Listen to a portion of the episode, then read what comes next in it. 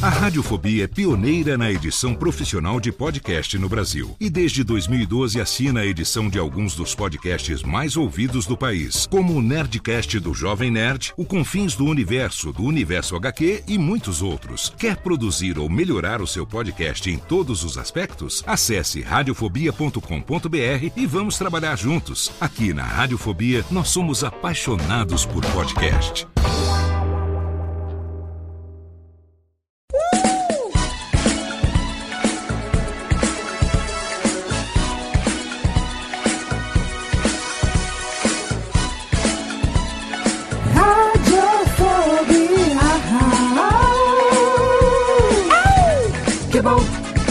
Já vai começar. Radiofobia já está no ar. Que bom, já vai começar. Radiofobia já está no ar. Que bom, já vai começar. Radiofobia já está no ar. Que bom, já vai começar. Radiofobia já está no ar.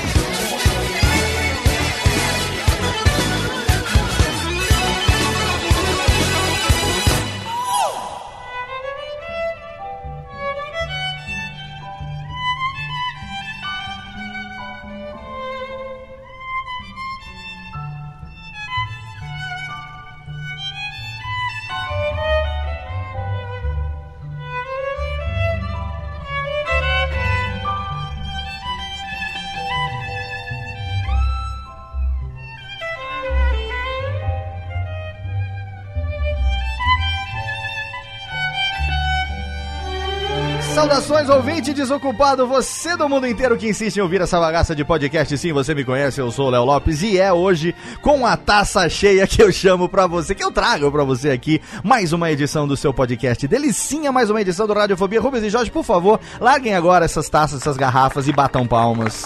Porque nós estamos aqui com o Radiofobia hoje de número 190.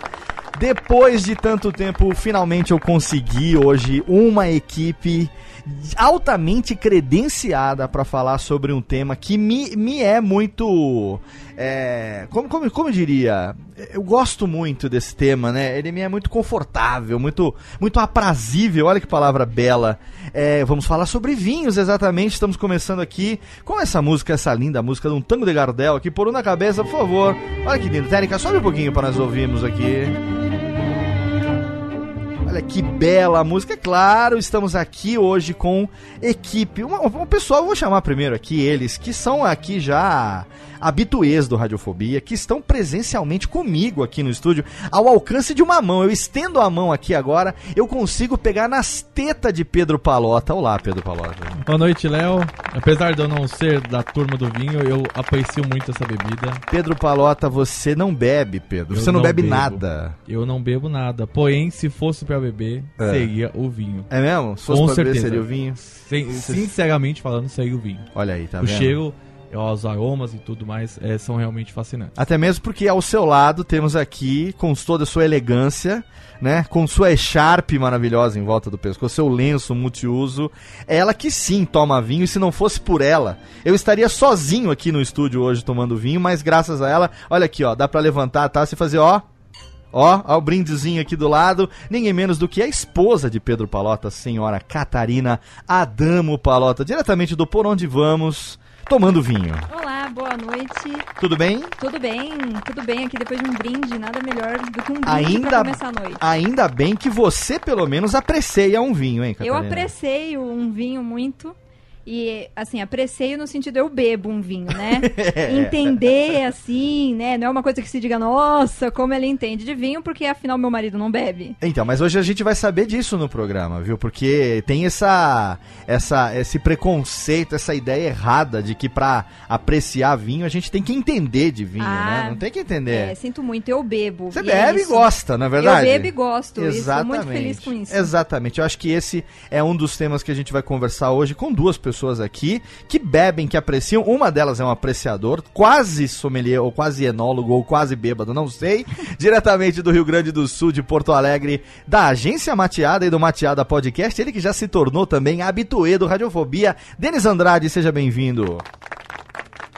Muito obrigado, é um prazer estar aqui novamente com vocês hoje. Mais uma vamos vez. falar um pouquinho. Na verdade, a minha intenção aqui é botar inveja em vocês, já que eu tô muito próximo de um, de um dos, dos maiores polos produtores de vinho do Brasil aqui. Exatamente. Você que mora nas Serras Gaúchas aí. Ai, ai, ai, meu Deus. Nas Serras Gaúchas não, em Porto Alegre, mas você tá aí pertinho de tudo, né? Das grandes. Dos grandes é... Tô, tô, tô a uma hora aqui do, A uma hora. do Vale dos Vinhedos. Olha é aí, olha aí! A inveja começa logo na abertura do programa, que maldito. E, ô Denis, o quanto que você tá envolvido com vinho, além de apreciar, você também lê, estuda um pouco e tal, ou você só saca a rolha? Técnica, inclusive, tem uma rolha aqui, daqui a pouco a gente vai abrir a garrafa pra começar o programa, mas você, qual o seu nível de conhecimento barra apreciação Eu- eu- do vinho?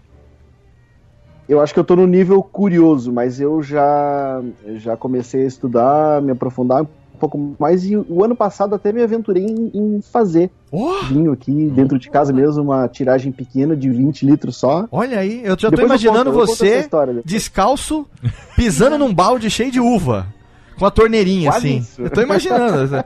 tô imaginando com os dedos, com as uvas, tudo no meio do dedão, né? Barril, barris de carvalho. Barris de carvalho, nada, aqueles balde de plástico. Bacia, gente. Que, que coisa chique. Essa é uma bacia mesmo, 20 ela- litros. Olha aí, 20 litros é vinho pra, pra, pra, pra- é pão, do- pão manda- domingo, pão domingo. Manda pra nós aqui, ó. É vinho pra um domingo de família aqui, exatamente. E Denis, obrigado pela sua presença, mais uma vez aceitar nosso convite aqui no Radiofobia. Sei que já tá se tornando da casa. E a gente tem também agora a presença Obrigado, dela. eu- Técnica, convite. Tá, pra receber a nossa convidada, Técnica, por favor, essa garrafa aqui, por gentileza. Agora, por favor, encha a taça. Olha aí que delícia. Olha aí que delícia. Diretamente de São Paulo, nós temos a presença do dela, que vem do podcast Dama do Vinho. Ela que ela, ela é uma pessoa tão especializada que numa das especialidades dela, só tem acho que umas 10 pessoas no Brasil, das quais duas mulheres, das quais ela é uma delas. Só isso. Tamo chique. Tá? Tamo chique hoje. Trouxemos quem realmente entende da bagaça. Ninguém menos do que a dama do vinho. A a Alessandra Esteves está com a gente aqui hoje, Técnica. Faz favor de bater palma. Seja bem-vinda, Oi, Ale. Léo, obrigada pelo convite. Uma honra estar aqui no programa com vocês. Que delícia você ter aceito o nosso convite de um programa que eu queria gravar faz tempo. A pauta, a ideia estava já adormecida, envelhecendo na adega. E aí, esse. Alguns dias atrás eu estava assistindo um documentário sobre vinhos no Netflix. Que eu vou deixar até o link no post, caso o ouvinte queira assistir. Excelente, chama Som. é, Inside the Bottle, né? É, de, de, de sommeliers e tal. É, tem 10 histórias diferentes a respeito de vinho.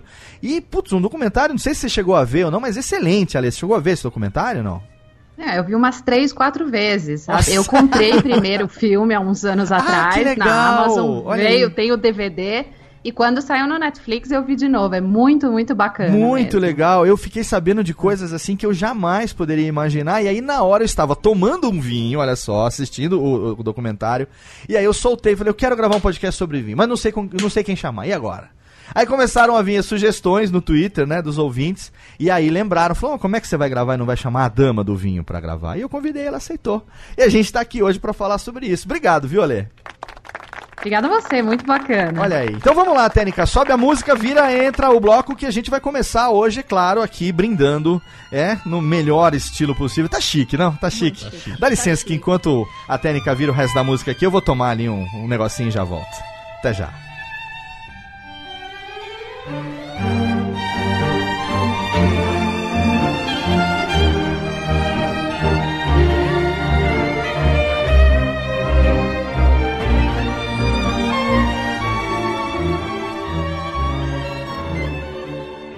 Hola Frank. Hola Frank. Hola Frank. Hola Frank. I'm Hola Frank. Hola Frank. Hola Frank. Hola Frank. Hola Frank.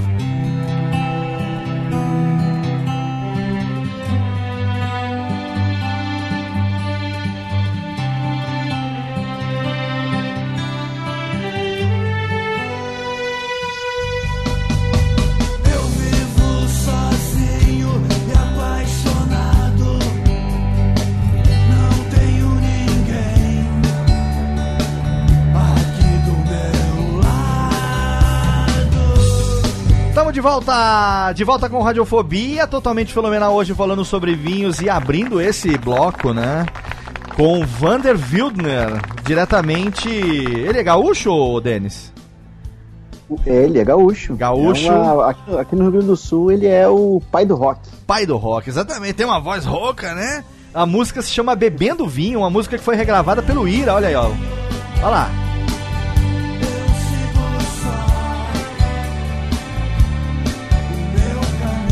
Bebendo vinho, eu sigo só o meu caminho. Que fenomenal. Técnica, não, por favor, levante. Bota- Batendo palmas aqui. Que bela, que bela cantante nesse momento para abrir o nosso programa, que não poderia ser melhor, para falar sobre vinhos. Eu gosto muito de vinhos e eu queria começar, todo programa eu começo com um pequeno interlóquio, viu, Ale? Não sei quanto que você tá familiarizado ou não com radiofobia, mas aqui como a gente não entende de nada, a gente conta muita história, né? Então, eu sempre começo com um interlóquio, que é o seguinte, é, eu tenho 40, vou fazer 42 anos agora mês que vem, e pra mim tomar vinho é, sempre foi uma coisa uma coisa natural, né? Eu venho, eu sou de família, eu sou aqui de Serra Negra, aqui no interior de São Paulo, é, família é, de ascendência italiana, espanhola e portuguesa, mas fundamentalmente o lado italiano da família nunca teve problema com esse negócio de bebida com a criançada. Né? Então eu me lembro de pequenininho ainda é, é, me servirem cerveja, espuminha da cerveja na ponta do, do- do- na ponta do dedinho, assim e tal. É, e uma coisa que a minha avó, querida, falecida, Dona Elvira, né, que Deus a tenha em bom lugar, fazia, quando ela fazia aquela macarronada de domingo com aquele frango, né, aquela coisa de família italiana mesmo, ela servia, os adultos tomavam lá o seu vinho, sua cerveja, e pra criançada, você sabe o que, que ela servia? Você imagina? Você tem uma, uma leve pista do que seria que ela servia pra gente? Vinho com água e açúcar. Não, é quase. Vinho com guaraná. Nossa. Era um copo de dois, três dedos assim de vinho chapinha e guaraná. Vinho chapinha, que é Não. aquele vinho doce, né? Aquele vinho. Opa, né? groselha, quase. 2,50 a garrafa. O vinho, que não sei nem hoje quanto que é, mas era, era, era, era normal. é, A avó servia pra nós. Não é que a gente ia atrás de falar, "Oh, eu quero tomar vinho, não. A avó servia. Quer dizer, ela tava ensinando que, ó, criançada, almoço de domingo aqui em casa é assim, viu? fazia É, parte. né? Fazia é, é parte cultural, da... né? O Exato. É, italiano vinho é comida vinho. líquida para os europeus, né? Então Exato. faz parte da, da alimentação deles mesmo. Fazia parte do, do, do, do ritual ali, exatamente, você falou tudo, né? O ritual do almoço de domingo da família italiana. Mas eu queria saber de você, Ale, pra gente poder começar, porque é, a gente convidou, é claro, quem não conhece, o link tá no post, tem o seu podcast, o Dama do Vinho, seu site, alessandraesteves.com, né? É, mas eu fiquei muito, muito interessado pela sua pela sua formação com relação ao vinho, porque a gente ouve muito falar de duas especializações, enólogo e é, sommelier, né? E eu recentemente aprendi que é, nem todo mundo que entende de vinho é sommelier, que sommelier é uma profissão que está ligada com as pessoas que servem o vinho ou que ensinam as pessoas a tomarem o vinho. E você tem uma formação é, é, dentro da WSET, que é Wine and Spirit Education Trust, nível 4. O que, que é isso e qual a diferença dessa qualificação que você tem para essas que a gente comumente ouve falar que se quando a gente ouve falar de pessoas que entendem de vinho, hein, Ale? É engraçado que todo mundo confunde isso mesmo, né? E, e assim, eu sou advogada e, e trabalhei sempre com direito empresarial, era feliz com isso, até o dia que eu decidi parar, ficar em casa e comecei um blog de vinho. E aí eu precisava de uma qualificação, porque eu estava ensinando sobre vinho e eu precisava saber o que eu estava falando realmente, né? E aí você tem esses caminhos, ou seja, se você quer ser um enólogo, é uma faculdade, isso você vai mexer diretamente na vinícola. Normalmente é isso. Quem faz a faculdade de enologia, depois são aqueles que vão trabalhar dentro das vinícolas para a produção de vinho. Não era o meu caso, porque eu estava em São Paulo, não estava aí onde o Denis está. Aí eu tinha a segunda opção, que era fazer o curso de sommelier. Ah, em São Paulo, por exemplo, tem a ABS, a Associação Brasileira de Sommeliers, é super famosa e forma muita gente. Mas o que, que acontece? Sommelier, normalmente, ele está ligado ao serviço de vinho. Então, é aquele profissional que vai trabalhar em hotel, em restaurante, em bar, né, servindo vinho dentro do restaurante, ajudando o chefe a harmonizar pratos com vinho, etc. Ah, tá. E também não era meu negócio, porque eu queria, na verdade, é, escrever sobre vinhos, queria escrever livros, queria é, manter o, o, blog. Daí então eu escolhi um terceiro caminho, que era então o, o, de estudar sobre o negócio de vinho, estudar sobre o vinho, porque eu queria escrever sobre vinho. E, e eu escolhi esses cursos da Wine and Spirit Education Trust. Essa é uma associação inglesa que forma profissionais no mundo inteiro. E eu fiz então os níveis 1 a 3 em, em seis meses, foi algo super rápido. E aí eu decidi fazer um nível 4, que é chamado de diploma. Só que esse nível até então você só fazia ou nos Estados Unidos ou na Inglaterra. Entendi. No Brasil não, não existia. E é um curso que demora dois anos. São mais ou menos sete provas entre várias degustações às cegas, desde vinho é, espumante, champanhe, vinho tinto, branco, rosé, doce, é, vinho fortificado, igual vinho do Porto. É, depois você tem a parte de destilados, ou seja, é uma qualificação assim bem complicada. E no final você ganha esse título, diploma é, da, da Wine and Spirit Education Trust, e, e, é essa aqui no Brasil que você estava falando, que tem mais ou menos 10 pessoas com esse título só. E, você, e duas mulheres, das quais você é uma delas. Exatamente. Que fenomenal. Não, Tênica, por favor, aqui, levanta de novo, solta a garrafa, solta a taça que merece. Merece. Que excelente. E olha, eu fiquei muito feliz quando você aceitou o nosso convite, porque a, a vinho, né, é um tema. A Catarina está aqui comigo, vai concordar, é o que até falou isso na, na, abertura dela. Mas vinho é um tema que tem um certo preconceito por parte das pessoas. Lembrando para você aí, pequeno ouvinte imberbe, pequeno ouvinte infante, você ainda que tem pequenas penugens no pubis e ainda não pode tomar o vinho que nós estamos falando. Esse programa é para você se informar quando você tiver de, de idade, né? Aí você vai lá e e toma o vinho. Hoje em dia, se você servir vinho chapinha, ou seja lá qual for, com Guaraná pro teu filho, tu vai preso, porque a cultura hoje é outra, né? Então eu tô falando de 40 anos atrás, é coisa da época ainda do 1900 e Guaraná de rolha.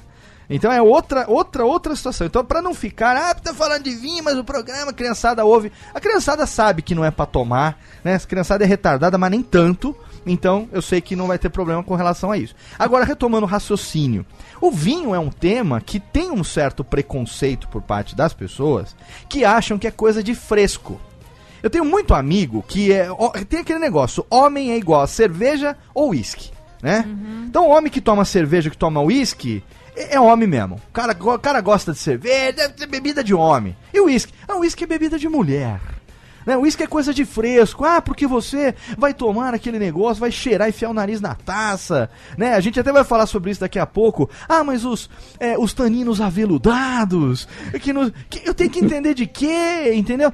E aí, na verdade, é, a gente no dia a dia, começando a tomar vinho e conhecendo pessoas como você que tomam vinho, e, tem o teu canal também lá no YouTube, o link também vai ficar lá no post para quem quiser acompanhar, e ouvindo também o podcast, a gente percebe que gostar e, e, e, se sentir bem, né, Catarina, é muito mais importante do que entender, não é verdade? Lógico, lógico. Eu acho que o que importa é você beber aquilo que você gosta, não, é? não é? para entrar na modinha, entrar na rodinha. Eu prefiro mil vezes abrir uma garrafa de vinho enquanto os amigos tomam uma cerveja que eu não consigo tomar. Sim. Do que, ah, vou tomar cerveja e deixar meia lata lá sobrando, né? Exato. Porque e, não e me não ser feliz. E, e não, ser... ser feliz. E é? ficar com aquele negócio amarrado na boca, sabe?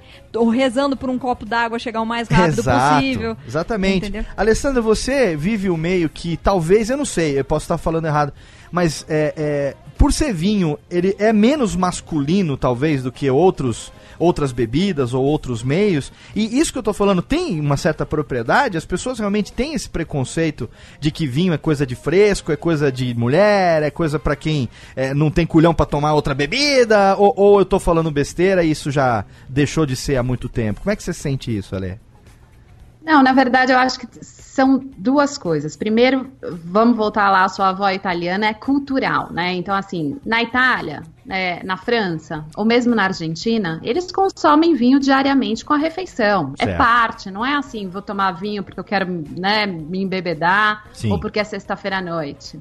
É parte da refeição. Tanto que, assim, os argentinos aqui, por exemplo, eles consumiam cerca de 70 litros per capita por ano, né? O Brasil consome 2 litros. Então, só para você ter uma ideia do quanto o brasileiro consome e do quanto o argentino consome. É, e, então, primeiro é cultural. né? Então aqui no Brasil talvez porque é, o clima não, não era tão convidativo, ou porque a gente é, não fazia o vinho, ou não fazia vinho direito, ou a importação era muito cara. Então abrir uma lata de cerveja que custava três reais era muito mais fácil do que comprar um vinho onde você tem né, um preço mais alto. Aham. Então é- essa é a primeira coisa. Agora, o mundo do vinho em si é super masculino. Ah, é, é? raro você ter mulheres. Caramba. né? Então é, é, é muito raro você ter. é, você vai nos eventos, é basicamente, sei lá, 90 e tantos por cento é homem, entendeu? Então ainda, e, e não só aqui em São Paulo, em São Paulo pri- principalmente, eu lembro no começo, o pessoal me olhava super estranho. Quem é essa pessoa? O que, que ela tá fazendo aqui no meio de todo mundo? É, e mesmo no exterior ainda é bastante masculino. Né? Então, é, talvez a visão que a gente tem aqui no Brasil seja outra, que é algo de mulher ou algo de fresco, mas não é nada disso. É, é- primeiro é cultural e depois realmente é, é uma bebida masculina, tanto que tem tanto homem escrevendo sobre isso e falando sobre isso no mundo, né? Entendi. É, a gente tem essa impressão. Pelo menos, gente- eu que moro aqui na roça, né? Voltei aqui pra- pro chão de terra depois de muitos anos. é, tive que criar um grupo, né? Refazer grupos de amigos, que, enfim, meus amigos de infância foram todos embora e a maioria foi viver suas vidas. E aí você tem outros grupos, né? E ainda tem muito isso. Apesar de se tomar muito vinho aqui, porque é uma região também de colonização italiana e tal. É, mas tem muito esse negócio, né, de vinho, assim, ser uma coisa mais que os homens estão tomando cerveja, o uísque, a mulherada tá tomando vinho, né? Ah, Tá caindo um pouco isso porque eu tenho tentado, eu tenho também feito, levantado, viu, ali a bandeira do, do, do- de vamos tomar vinho, né?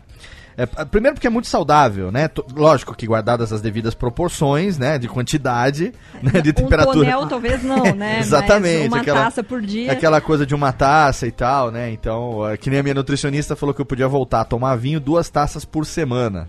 Mas ela não especificou o Nossa. tamanho da taça. Então, a Isso gente- depende do ponto de vista. é, eu fico confortável com essa taça de 500 ml que eu tenho. Então tá tudo bem, obrigado. Mas olha, a, a- a- eu queria conversar um pouco com você. Acho que a gente, o Denis também deve manjar um pouco disso. O vinho, acho que é uma das bebidas mais. Bom, Jesus transformou a água em vinho, né? Então, teoricamente. Há dois mil e tralalá de anos, e antes também dos romanos e tudo, né? Eu tava. Nesse documentário que eu tava vendo na Netflix, é, estavam, estavam dizendo que César, o imperador romano, ele, uma época, baixou uma lei dizendo lá que todo soldado romano tinha que beber um litro e meio de vinho por dia pra ficar saudável. Eita. E na, na época de batalhas, ele subia essa cota pra 3 litros por E dia. é todo mundo muito louco. E aí o né? cara falou, puta, é, aquele escudo, aquele, aqueles escudos lá dos romanos, era tudo na base do. Ah, fechar essa porra! E é tudo sambando, né? É tudo sambando. Você tem alguma ideia, assim, é, é, é, de como foi, em que momento, em que época da história que surgiu o vinho? Porque a cerveja a gente tem mais ou menos uma noção, né? é, de que tenha sido. É, a cerveja da idade moderna agora, né? Tenha sido lá aquela. A mulherada que esqueceu algum malte lá, fermentou numa água, numa umidade e acabou gerando lá um um líquido que fermentado dava um barato e tal, né? Agora o vinho, eu, eu não consigo é, é, vislumbrar quão longe vai a história do vinho. Você tem essa, essa informação, Alessandra? Tenho, é, na verdade é interessante, assim, a maioria dos historiadores, eles falam que o vinho nasceu 6.500 anos antes de Cristo, num lugar que seria mais ou menos a Mesopotâmia, hoje Turquia e Irã, né? Certo. Mais ou menos nesse lugar. Mas o que acontece? Existe um historiador é, americano, ele tem um livro super interessante que ele chama Paulo Cax, e ele fala que, na verdade, o vinho vai mais longe. Ele fala do, sabe o supercontinente Pangaea? Sim. quando todos os continentes estavam grudados juntos, então ele fala que o vinho surgiu nessa época. Quando a Bahia era grudada em Angola ali, né? Quando a Bahia era. Você atravessava Isso, a fronteira. exatamente. A Bahia fazia fronteira com Angola, né? É, e a Austrália também, aí to- todo mundo grudado junto, É. né? E, e mais ou menos por isso também, porque assim, na hora que alguém colhia a uva para comer, você pensa que se a pessoa colocava, sei lá, numa cesta, em algum recipiente, as uvas de cima faziam pressão nas uvas de baixo, que eram, né, quebradas, saía o líquido e começava a fermentação natural, já que você tem, né, as leveduras, que é o que vai fermentar e transformar o, o açúcar em álcool. Você tinha essas leveduras na ca- casca, então era mais ou menos um processo espontâneo, né?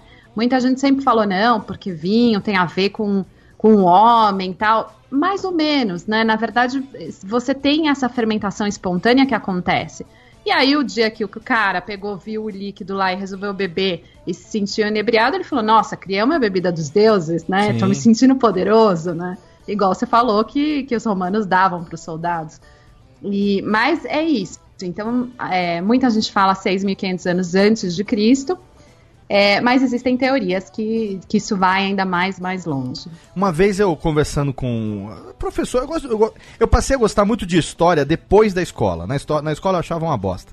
Acho que porque minha professora era chata pra dedéu. Mas depois, né, a gente que é nerdão já desde sempre, com- começa a estudar a origem das coisas. Eu adoro esse negócio de origem das coisas, né? Estudar os primórdios, como é que foi e tal. E uma vez eu tava estudando esse negócio de vinho, né? É, estudando, conversando, assim, conversa de boteco e tal. E tinha um cara que era formado em história no meio ali. E aí a gente tava conversando e falou assim, cara, por que que na antiguidade se bebia tanto vinho? Tudo que você ouve falar, nego tá tomando vinho, né? Então na Santa Ceia é vinho, a água transformou em vinho. Aí você vê tipo Game of Thrones, claro que não é história, mas supondo que ali reflita mais ou menos tipo uma idade média, né? Ou você vê mesmo filme de idade média e tal. Os caras estão tomando vinho e não é só a alta ali a, a- a nobreza que tá tomando vinho, né? Os, o- a plebe também, o quanto pode toma de vinho. Fala, mas por que hoje em dia, né? Uma bebida cara e tal. Falou, cara, você nunca parou pra pensar que a água era uma bosta? A água era uma merda, a água era podre. Então os caras tomavam água, ele morria. O cara, o que, que o cara tinha pra tomar? O cara tomava vinho. É o mais seguro, né? Uma vez eu ouvi falar isso e, me, e- e- isso pra mim passou a ter uma razão tão assim, de, sabe aquele negócio de explodir cabeça? Porque o cara podia tomar água e morrer de mil doenças que tinham no meio da água. O vinho não, era uva engarrafada fermentada. Isso tem alguma, alguma razão histórica realmente, Ale, ou, ou não? Não, é exatamente isso que você estava falando. A água não era tratada, Aham. óbvio, né? Não era pura, não era potável. Então você tinha é, o vinho como forma de, de bebida, né? Então, assim, em Roma, até os escravos tomavam vinho. E é, era um vinho de, de pior qualidade, mas dizem que eles tomavam mais ou menos. A, cota deles era 5 litros por semana. Olha aí. Né? Então, isso dá uma média de, sei lá, 700 ml, 720 ml por dia. É uma É garrafa, uma garrafa, é uma de garrafa. vinho, né? Era Olha tipo E, e quem deles, era né? nobre, É? então, tomava muito mais do que isso, né? E os soldados na luta, igual, né, vocês falaram. É, O vinho barato era o Gatorade da, da- dos escravos. É, e, e dependendo da região, vira outra bebida, né? É, na eu- Rússia é a vodka, na, na Alemanha a cerveja. Exato. Eles substituíam a água por isso, porque era tudo uma porcaria, né? Você vai tomar água de lá, sei lá, você vai acordar no dia seguinte. É, Uma dor de barriga naquela época era um troço muito Agora, sério. agora, só trazendo pra atualidade, porque a gente tem muitos ouvintes aqui que são muito intelectuais no programa. Se bem que no Radiofobia tem muito mais retardado que intelectual. Mas, é, podem falar, não, Léo, mas você não sabe. Eu sei que a gente aqui, nós somos privilegiados de ter água encanada, tratada, engarrafada, e que a maior parte da população do mundo ainda hoje não tem essa água pra tomar. Mas hoje em dia, mesmo assim, esses caras também não têm vinho pra tomar. É. Entendeu? Os caras não tem nada pra tomar. Na entendeu? prática piorou, né? Na prática piorou. Então Era melhor ter sido escravo romano do que ser cidadão de muito país por aí hoje em dia. Você ia ter menos chance de ter uma dor de barriga, né? Exatamente. Agora, outra coisa que eu vi nesse documentário, viu, Ale, é com relação. A, a gente já falou um pouco sobre o vinho, sobre o aspecto cultural, é, mas tem também o aspecto religioso do vinho, né? Porque exatamente por ele ter, como você falou, essas propriedades é, é, é, inebriantes, né? Essas pro- propriedades dele, é, que dependendo da, da- do, do quanto você tomar, até mesmo alucinógeno, né? Você ficar muito doido e tal. É, foi utilizado amplamente, não, e, talvez, não sei também, mas eu tenho origem católica e não por acaso, o sangue de Cristo é representado por, uma, por, um, por vinho, né, na Igreja Católica. Dentro da sua, dos seus estudos, ô, ô, Alessandro, você teve algum contato também com essa relação entre vinho e, e religião ou não? Na verdade, assim, é, os, todos os frades, padres, abades, etc., dentro da Europa, eles foram muito importantes para essa parte de vinho, né? Porque que aconteceu? É, quando chegou a Idade Média, que é a Idade das Trevas, onde nada era feito, nada era estudado, foram esses caras que na França ou mesmo na Alemanha, eles é, mantiveram a produção de vinho justamente com fins religiosos, porque o vinho era para Santa Ceia, mas eles que estudaram as plantas, as uvas, que colocaram técnica né, na pro- produção de vinho, assim por dizer. Então, por exemplo, o champanhe, né, diz a lenda que foi descoberto por Dom Perignon, que Ó. nada mais nada menos era um abade, tinha uma abadia Puta, ali na dom, França. dom é título religioso. Caralho, É, eu nunca parei pra pensar É. nisso. É dom, né? Título de Dom, abade. Né? É, exatamente. Então foi ele que, que tentando né, fazer um vinho é, que, que lá sempre refermentava, então por isso fazia bolhas. Um dia ele conseguiu fazer um vinho bom com bolhas e aí ele tomou e falou: Estou bebendo estrelas, né? Essa é a frase. é, Dom Perignon, de poeta, poeta, Poeta, Dom Perignon, né? sabido. Muito bem. É marqueteiro É. pra caralho já nessa época. Não sabia ele que ia pegar, hein, essa frase. Ia pegar. Frase de efeito, Tô né? bebendo estrelas. Mal sabia ele que o rei do camarote iria usar essa frase pra pegar as mulheres. Pra estou, dar carteirada. estou bebendo. Vamos beber estrelas? Vem aqui no meu café. Zezé de Camargo foi pro puteiro, duas garrafas de Dom Perignon, Vai 5 ver. mil reais. Por isso que virou uma bebida romântica, né? Vinho não é uma bebida romântica. Eu acho É. super romântico. Isso, entra no puteiro com a namorada, paga 5 mil em duas garrafas de Dom É. Perignon. Romântico pra cacete. Super. Ah, mas, mas é- olha só, é mesmo, Dom Perignon, nunca tinha parado pra pensar nisso, né? Nem eu. E- Não, eles, é, todo mundo é, é muito, vamos dizer, eles agradecem muito, né, esses caras, porque eles, e eles também, na época, você tem que pensar em Idade Média, eles é que dominavam a escrita, né, ninguém mais Sim. escrevia. Né, o povo era aquele povo ignorante que tá na rua que precisa beber vinho pra não, não tomar água e não morrer, né, mas eles é que dominavam a escrita, então eles documentaram tudo isso. Então você tem Olha regiões na. França como a Borgonha, a região de Champagne, na Alemanha, a região do Vale do Rio Mosel, tudo, todo mundo deve tudo a esses abades, que é quem treinava as vinhas, quem, quem é, selecionou as uvas. Então, é, a, essa, a religião foi muito importante para a produção de vinho e para É. continuar essa produção em grande qualidade. A gente tem essa coisa do religioso, é, dos monges, né? Serem os escribas da época, né? É, que, que tinham acesso à erudição, né? As grandes bibliotecas da antiguidade ficavam dentro de monastérios, né? E nesse documentário ainda, eu vou deixar o link no post, você aí, ouvinte que gosta de vinho, tem que ver, são dois documentários que tem na Netflix, não é nenhum só, são dois, é, que chama Som. Um deles é- chama só Som, o outro é Som Inside the Bottle, são dois documentários. E, o do, no Inside E the posso, Bottle... posso dar mais uma sugestão, aliás, duas? Por favor, Ale, por favor. Então, na Netflix também tem é, um chamado A Year in Champagne, ou seja, um ano em Champagne, que ele vai acompanhar o ano inteiro da safra em Champagne. E tem também a- Year in Burgundy, que é a- a- um ano na Borgonha. Olha! É, também tá no Netflix. Olha Super aí. legal. Então, Os- assim, tenho, tenho várias sugestões de documentário pra ver. Puta, então essas quatro já ficam aqui. Se surgirem mais ao longo do programa, a gente vai botando no link.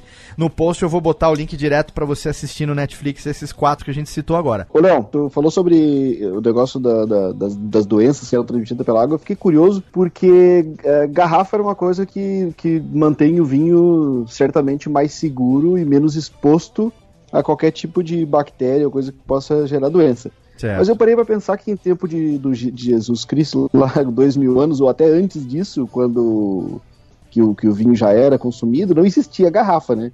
Eu fiz uma pequena pesquisa no Google aqui e descobri que a garrafa surgiu com a Revolução Industrial em 1630. Olha aí. Antes disso, é, antes disso a, a, a bebida, o vinho, ele era armazenado num negócio chamado ânfora. Ânforas, ah, é isso mesmo. Exatamente. Olha, e, que, e do que eram feitas as ânforas aí, ô senhor Google? É, de porcelana. Ah! Ou barro. Ou barro. de porcelana ou barro, mas ela não. A, a- bebida não. Era, ela era mais imune, na verdade, a, a bactérias por causa do álcool, né? Sim, sim, com O certeza. álcool O efeito Que- bactericida, que né? Esterilizava. É, por isso que, né, tem aquela piadinha, né, do cara, do bêbado que chegou na, na universidade, entrou sem querer no simpósio, e aí o professor tava mostrando o efeito do álcool no organismo das pessoas. Aí ele pegou um copo com álcool e um copo com água. Aí soltou a minhoquinha no copo com água, a minhoquinha saiu nadando. Aí soltou a minhoquinha no copo com álcool, a minhoquinha encostou no álcool, psh, se desintegrou. Aí ele virou pros alunos, 100 pessoas no auditório, falou: Vocês sabem me explicar o, o que, que isso significa? Aí o bêbado lá na entrada falou: É claro! Quem bebe não tem verme. Estamos todos aqui. mas. Quem bebe não tem verme. Mas o que eu queria falar é o seguinte: nesse documentário, é, Some Inside the Bottle, é, tem um- uma passagem de uma pessoa que é, ela guarda. Eu não me lembro o nome da biblioteca, mas ele tem acesso a documentos é, tão antigos, né, que ele chega a mostrar um manuscrito de 1492. No, no ano do descobrimento da América. E ele fala isso arrepiado, com lágrimas nos olhos, a emoção que ele estava sentindo, porque esse papel ele registrou o processo de produção do vinho de determinada região, como foi a safra, como foi o, o- o clima, como foi a colheita, né? E ele estava com aquele documento original manuscrito em mãos de 1492, Fala, tão velho, quan- enquanto Colombo estava descobrindo a América, a- essa pessoa aqui estava registrando como que foi a safra de vinhos daquele ano numa determinada região, sei lá, da Espanha, sei lá de onde que era, enfim, eu não me lembro agora. Até porque eu tava tomando vinho, não me lembro de todos os detalhes, né? Mas isso é muito interessante, né? Porque ter isso registrado mostra é, o, co- como o vinho era é, valorizado. O vinho chegou a ser, Alessandra, em algum momento da história também é, utilizado como moeda? Vocês têm alguma informação disso não? Não sei dizer, É provável, né? um pouco, mas eu acredito que sim, né? Tanto valor tinha, né? Todo mundo talvez que. Ah, que... Troca as coisas talvez- por barril de vinho. Barril de grande vinho. quantidade, É. sim. Exatamente. Agora, É, mas assim, cê- o interessante é isso que o Denis falou, de os vinhos serem armazenados em ânfora, e ele tem toda a razão. E, mas o vinho estragava muito rápido também, você tem que pensar nisso. Também não existia rolha na época, não é? No máximo eles colocavam ali um pedaço de madeira envolto em um, em um pano, alguma coisa para cobrir a, a ânfora. Mas normalmente o que os romanos faziam era adicionar, sei lá, mel, especiarias no vinho para dar um gosto um pouco melhor. Porque claro que você tem esse vinho a uma temperatura ambiente, e de repente, se era o verão, por exemplo, Sim. o vinho ia estragar logo, já que não estava num ambiente é, né, e nem acondicionado numa garrafa. Ah, entendi. Agora, a gente tem aqui, queria levantar aqui um negócio com relação às regiões produtoras de vinho é, e também os tipos de uva é, e, e- e vinhos que a gente tem. Eu, fiquei, eu não consigo, assim, acho que não existe talvez uma bebida tão que tenha tanta variedade quanto o vinho, né? A cerveja certamente não tem tanta variedade quanto o vinho em termos de regiões produtoras é, e uvas diferentes. Tem- Tem, como estimar a quantidade, por exemplo, de uvas é, e, de tipos de vinhos diferentes que existem no mundo, Alessandra, ou é uma, um, um número muito difícil de arriscar, assim? Não, a gente vai precisar de uns cinco podcasts para falar sobre isso aí. Mas, Mas quantidade, É, tem assim, um- tipo, sei lá, 10 mil, para dar 5 um mil, exemplo, 500 mil? só na sei. Itália É. são mais de, de mil uvas autóctones, ou seja, uvas italianas mesmo. Certo. Então, se você juntar essas a, a de outros lugares no mundo, é, são muitos estilos e muitas variedades mesmo. Né? Claro que assim, as uvas francesas são as mais conhecidas e as mais usadas, que hoje em dia são consideradas uvas internacionais, tipo o, o Cabernet Sauvignon que você está bebendo. Sim. Agora, a gente tem, por exemplo, é, é, tinha, né, uma. Eu tinha uma ideia. É, que a família italiana, então. A, a minha esposa é de família italiana, mais italiana do que a minha, porque o- os pais dela são italianos. E lá no Rio de Janeiro, o tio dela, é, quando foi pra Itália um tempo atrás, o tio dela nasceu na Itália e veio pro Brasil, ele trouxe algumas uvas. E aí ele montou lá uma parreira, né? Uma, uma, um- uma parreira, né? De uvas lá no Rio de Janeiro e tal. É um lugar assim Nossa. mais, mais fresco ali, né? É, e montou num, num ranchinho ali atrás um lugar para poder fazer a maceração e tal, e engarrafamento da uva, fermentação, não sei o que. Aí a gente tem a noção de que uva é um negócio de região fria. Né? Você faz essa associação de produção de uva com região fria. Aí, de repente, há um tempo atrás, eu vi um. Acho que foi na televisão mesmo, no jornal, de que o sul da Bahia, aqui no Brasil, está sendo reconhecido internacionalmente como uma das regiões mais profícuas de, de- de produção de vinho no Brasil, comparável, inclusive, com a. a- o Rio Grande do Sul, né, em termos de variedade, É. qualidade, premiação e tal, e não é uma região fria, então tem a ver isso, qualquer lugar do mundo é possível produzir uva para vinho, ou, ou- ou- e, e emendando a pergunta, tem a uva específica para vinho, ou qualquer uva vira vinho? É, então, é, primeiro eu vou falar das regiões. Na verdade, uva é algo de região fria, ou, ou vamos dizer, de uma região temperada. Esse seria o correto em falar. Certo. Que é normalmente o quê? Paralelo 30 a 50 no mundo. O que, que é paralelo 30? Porto Alegre está no paralelo, sei lá, 35. Então, basicamente, você só conseguiria fazer vinhos de qualidade abaixo de Porto Alegre. Então você Certo. pega, são pouquíssimas regiões no Brasil, né, que seriam possíveis, e por isso que você tem daí Uruguai, Argentina, Argentina, Chile, Chile, que conseguem aham. fazer. Claro. É, mas o que acontece? Existem algumas coisas do tipo altitude que fazem que você consiga ter, é, então, condições para fazer. Então, existe uma região chamada Salta, na Argentina, super alto. Ela está mais para o norte da Argentina, mas você consegue ter a produção do vinho, por quê? Porque a altitude compensa em temperatura. Mas, assim, o, o problema de, de fazer é, vinho no Nordeste é um, é um modo de produção diferente, tá? Eles têm duas colheitas por ano e isso cansa a uva e faz com que a qualidade é, abaixa é, um pouco na qualidade também, isso vai refletir no vinho. E, e, é um processo interessante, né? Esse viticultura tropical que eles chamam, porque você está numa região tropical fazendo vinho. Mas, assim, eu pessoalmente não, não compararia com os vinhos do Rio Grande do Sul. Eu acho que são dois estilos e é uma viticultura totalmente diferente, né? Isso de duas colheitas ao ano, você faz é, em produção, em quantidade, e não respeita a, a, o ciclo da vinha de um ano, que é o ciclo que ela tem, né? Entendi. Mas até o estado de São Paulo está fazendo vinho, e bom vinho, viu? Está sendo feito é, no estado de São Paulo pela Guaspar. Então, novas regiões estão surgindo realmente, né? Acaba tendo muita tecnologia embarcada, né, para fazer um, um, vinho nesse tipo de região. Então toda a colheita, a produção e a agricultura tem que estar tá muito bem afinada para conseguir tirar um produto de qualidade vendável, né? É, Exatamente. É, trazer uma fruta de uma, religi de uma região é, é, totalmente diferente em termos de latitude, em termos de é, clima e fazê-la vingar é, é, muito complicado, né? Que, ainda mais no Brasil, que é um país fundamental, apesar de ser um país continental, mas é um país fundamentalmente quente, né? Tropical por na sua maioria, né? Então é. Isso, e, e a, seria a mesma coisa você querer plantar, não sei, banana na Alemanha. É, manga, manga é, exato, exato. Manga na, na, na Sué, Suíça, né? Então não, não vai rolar, não vai dar muito certo, né?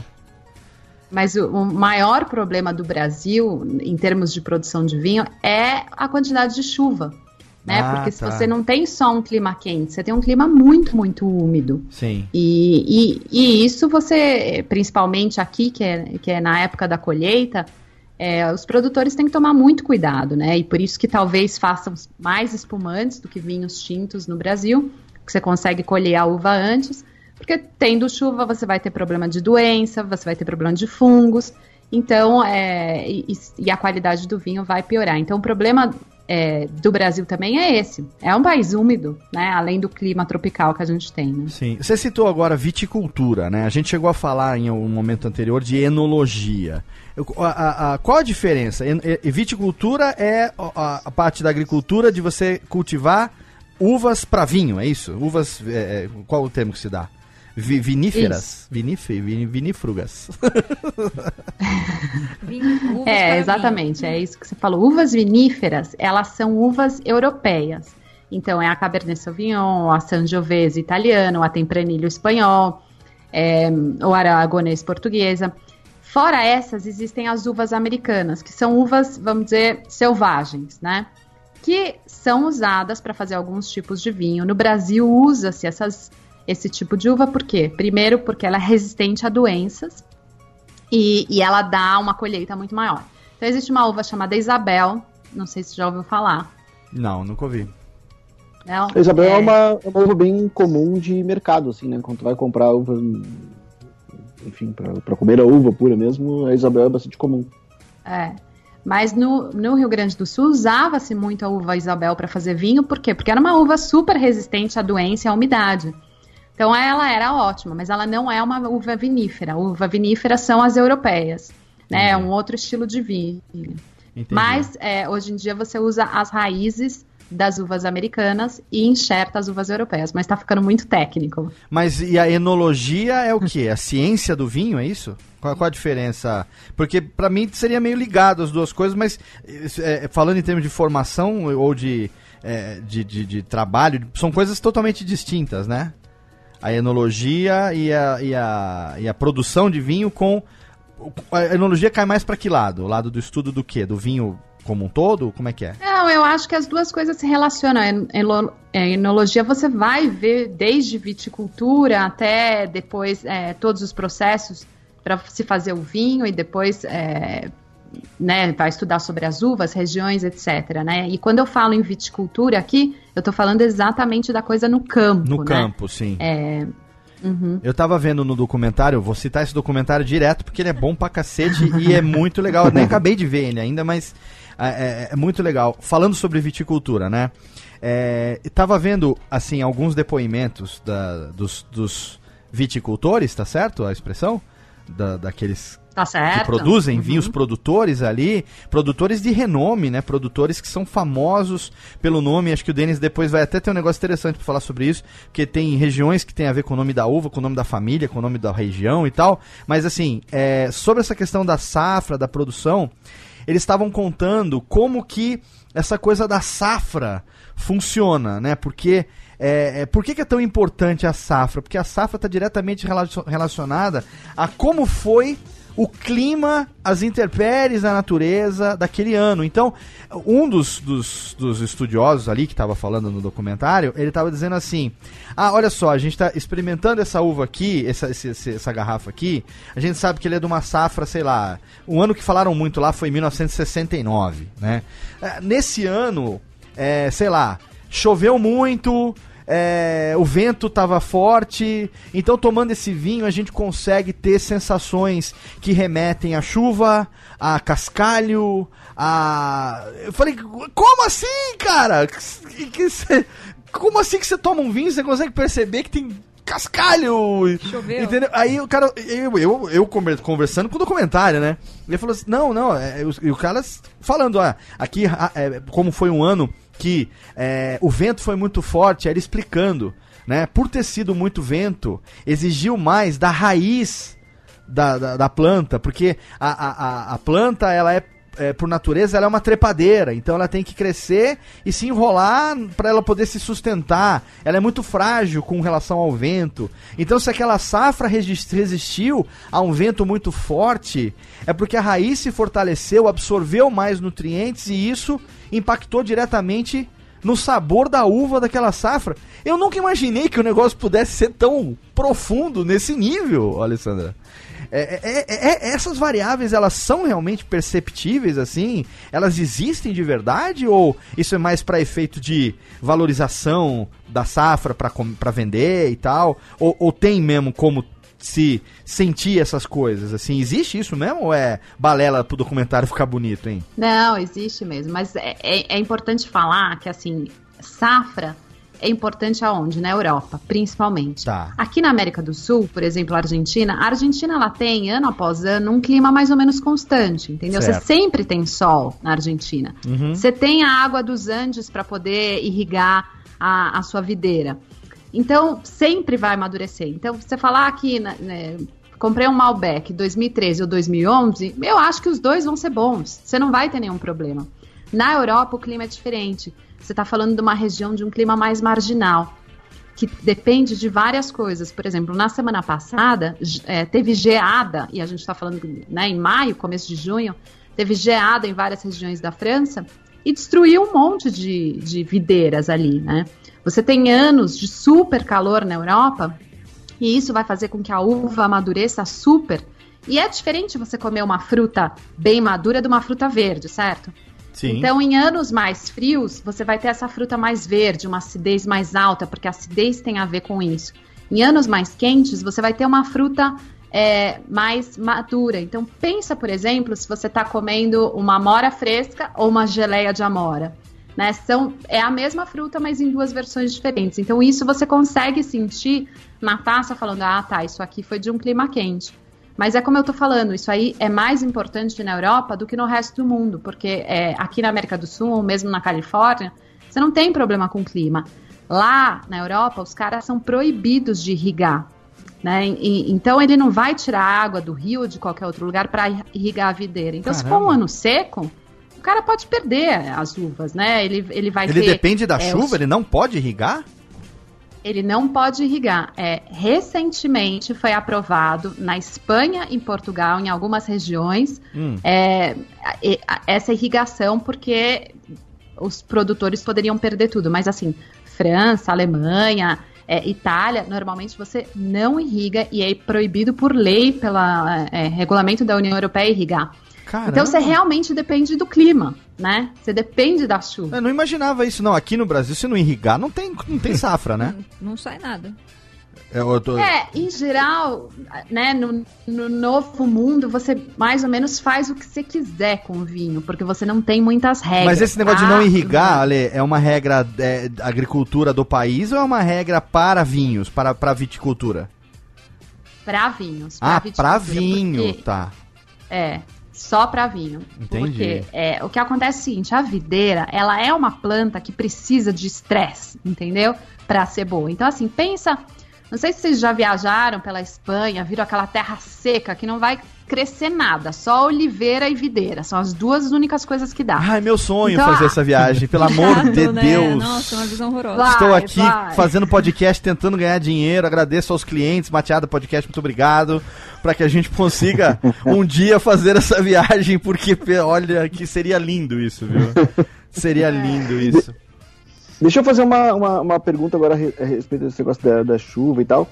A gente tem, é, como tu tinha falado no começo do programa, as, as leveduras que elas são responsáveis por transformar o açúcar da, da, da, da fruta em, em álcool, né?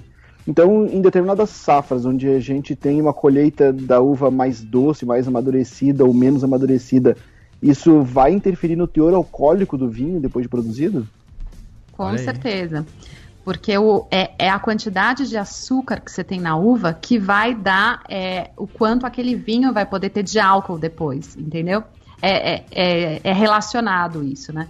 Claro que assim, em algumas regiões do mundo você pode adicionar açúcar é, na fermentação para que a- eleve a quantidade de álcool. Isso Aham. é feito no Brasil, porque às vezes os vinhos tintos aqui no Brasil eles não conseguem é, atingir né, uma, uma quantidade de álcool que o consumidor quer. É, e, mas, por exemplo, na, na Europa, onde é proibido também fazer isso, que é um processo que se chama chaptalização, você vai ter variação de safra, então você vai ter variação também de álcool nos vinhos. Um ano vai ser 13, o outro ano quente vai ser 14, o ano mais frio às vezes 12,5. Então tem tudo a ver, Denise, tá certo. Olha aí, E, explodi eh, a cabeça. Uma coisa que uma coisa que para mim foi fundamental quando eu comecei a, a aprender vinho e aí eu posso dizer que a, que a ficha caiu é quando eu aprendi essa diferença entre o, o velho mundo que tu já citou antes aí e o novo mundo onde tu, tu até falou que no novo mundo se pode fazer tudo, né?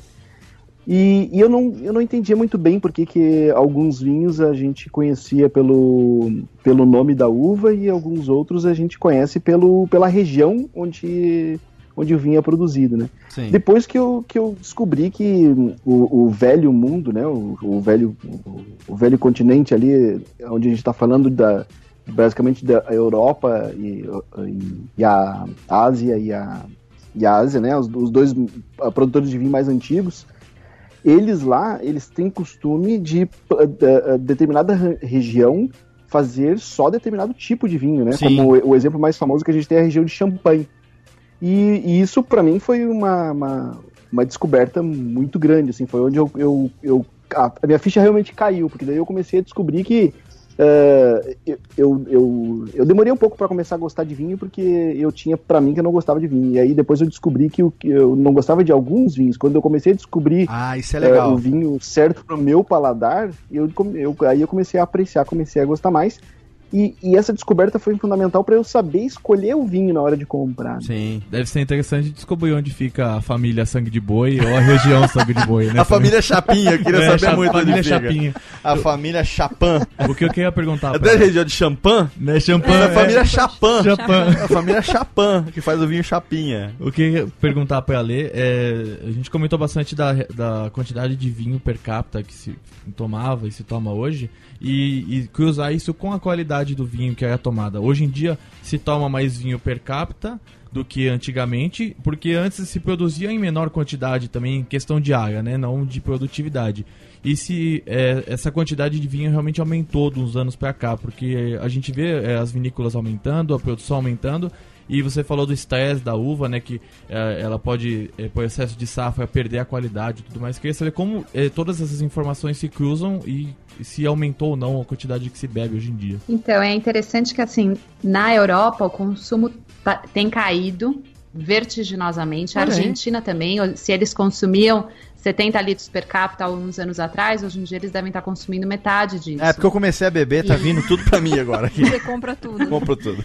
É, então é interessante assim que eles estão procurando outros mercados para poder suprir, né, esse, é, essa produção que eles têm. Aham. Então, assim, quem está consumindo muito vinho no mundo são os americanos e os chineses, né? Mas os chineses também começaram a plantar bastante vinho e, e eles têm ali um mercado potencial enorme.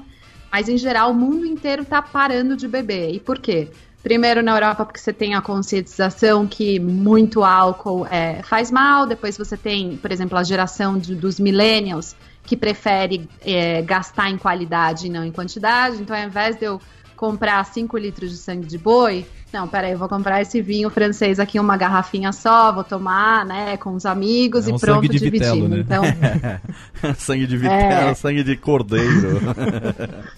Então você vai querer. é, então, assim, o consumo em geral está caindo. E por isso, então, que, que os produtores europeus, ou argentino, chileno, eles estão desesperados por achar mercados que possam crescer. Aham. Um desses mercados é, é o Brasil, a Rússia, a China, a, a- a- os países africanos também, né? São os BRICS.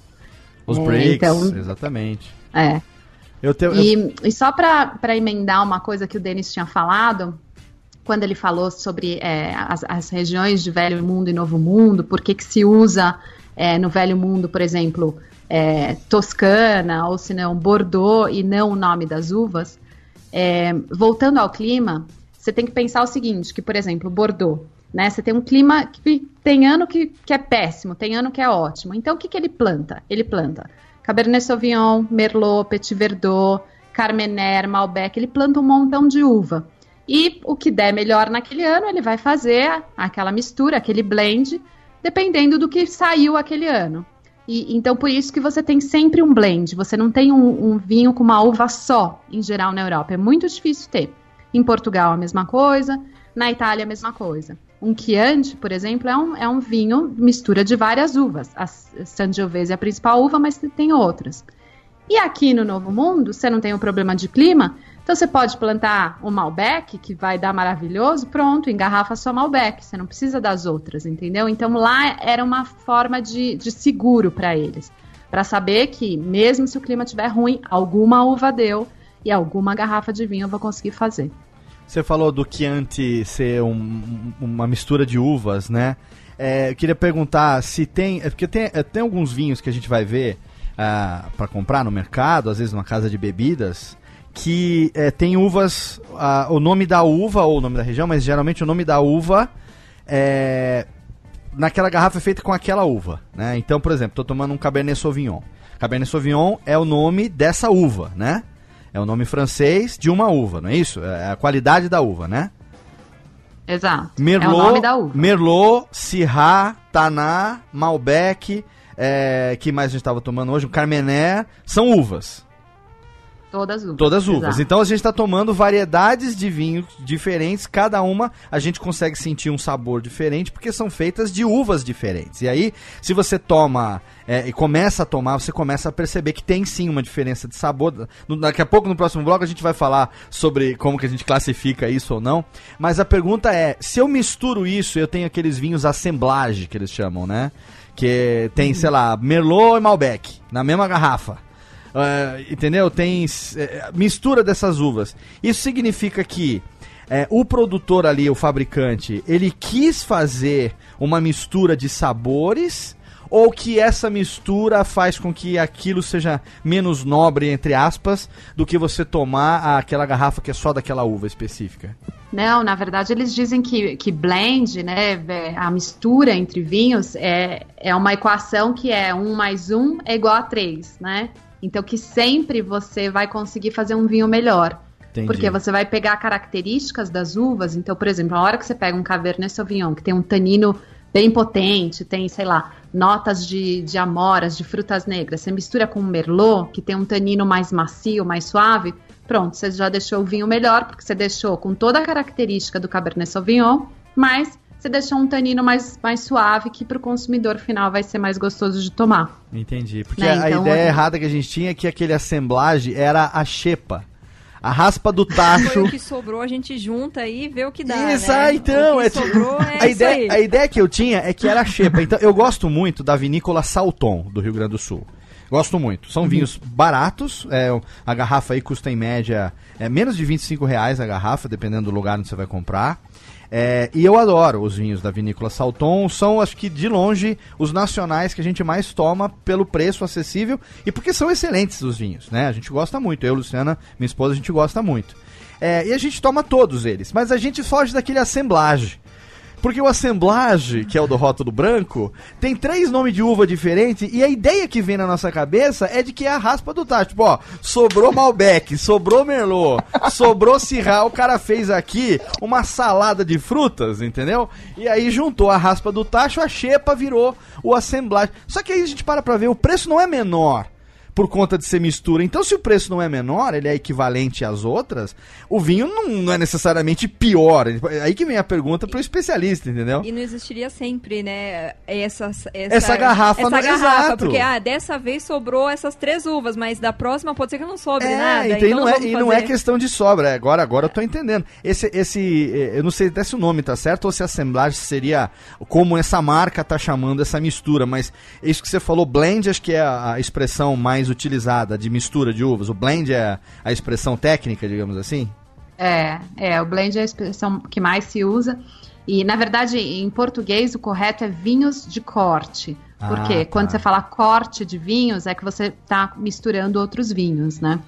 E, mas, assim, para te falar, por exemplo, champanhe, que é um vinho espumante, ele é produzido primeiro de três uvas, depois de várias sub-regiões, e a hora que o cara vai fazer o blend lá da Veuve Clicquot, da Moët Chandon, ele pega 200 vinhos diferentes para ir colocando um com uma característica melhor, de anos diferentes tal.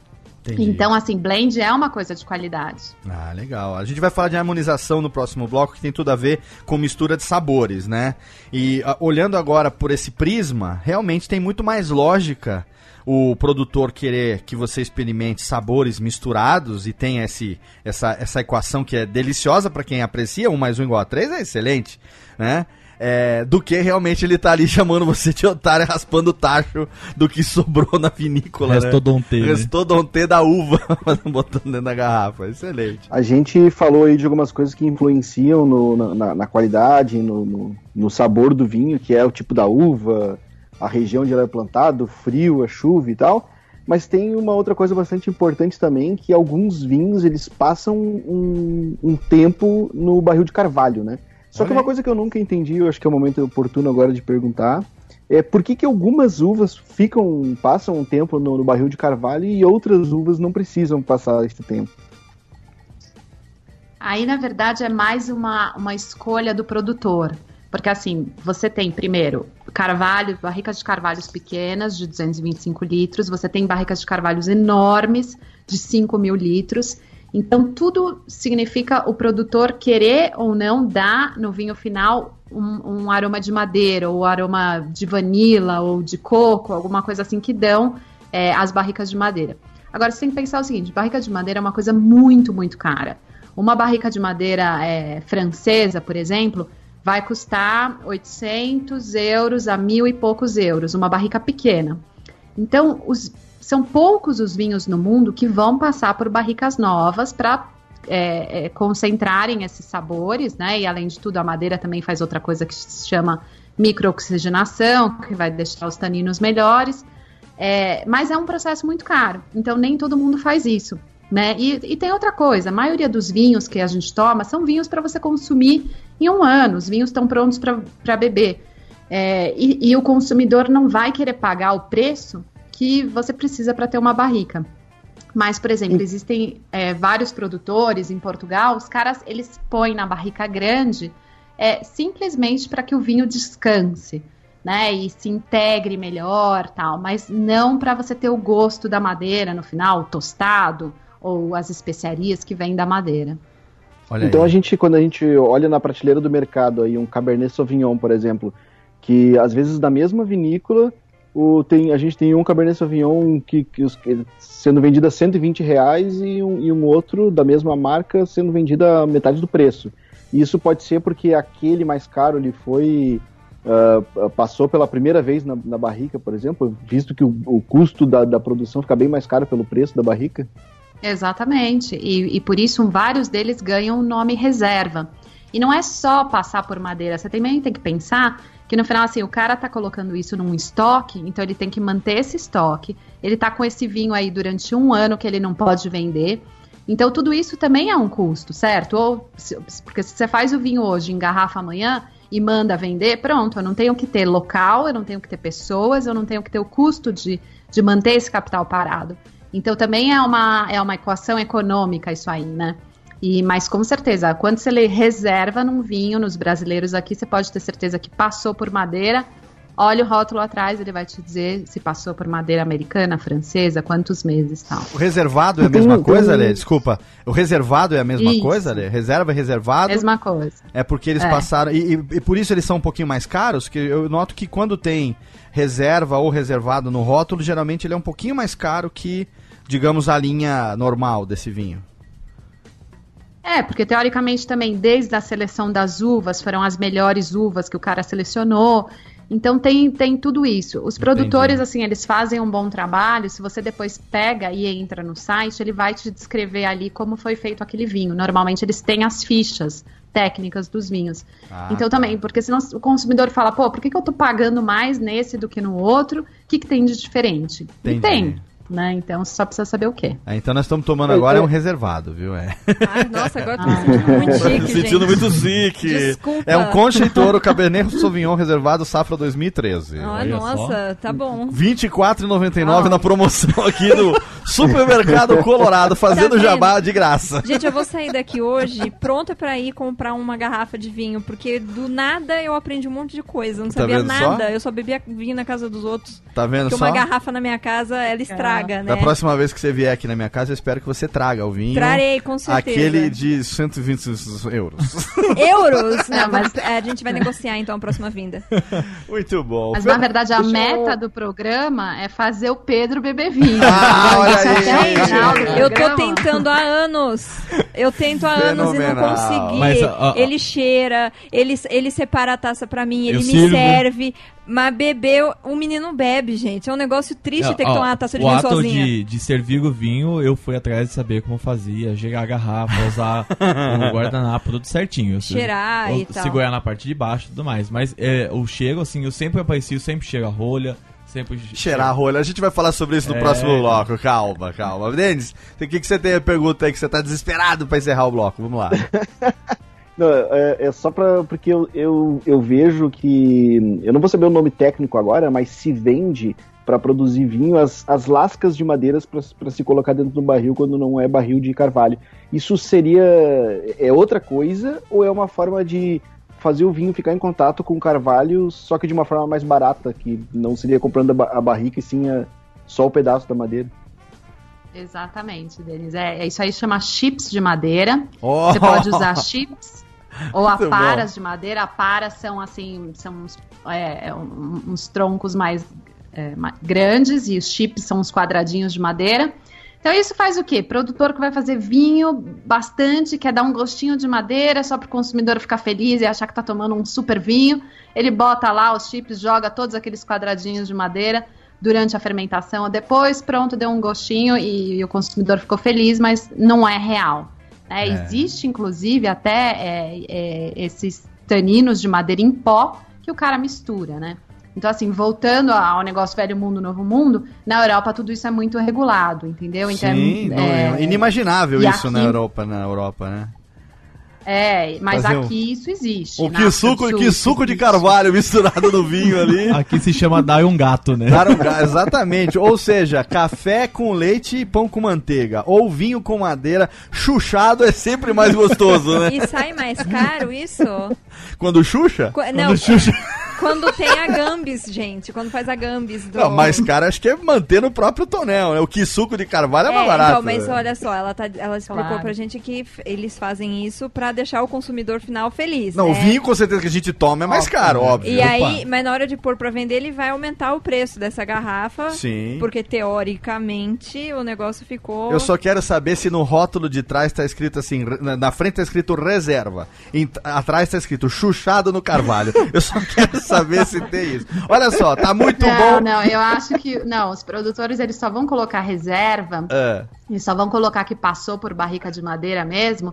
É, quando passou, né? Ah, tá. Senão ninguém vai colocar lá, colocou- colocamos chips de carvalhos americanos. Ninguém Chuchamos. quer saber. né? Chuchamos no Carvalho. Ninguém vai. Pavê de vinho. É, Pa- isso pavê é de vinho. muito técnica, né? É, Ah, segredo excelente. industrial. assim. Gente, olha Então, só.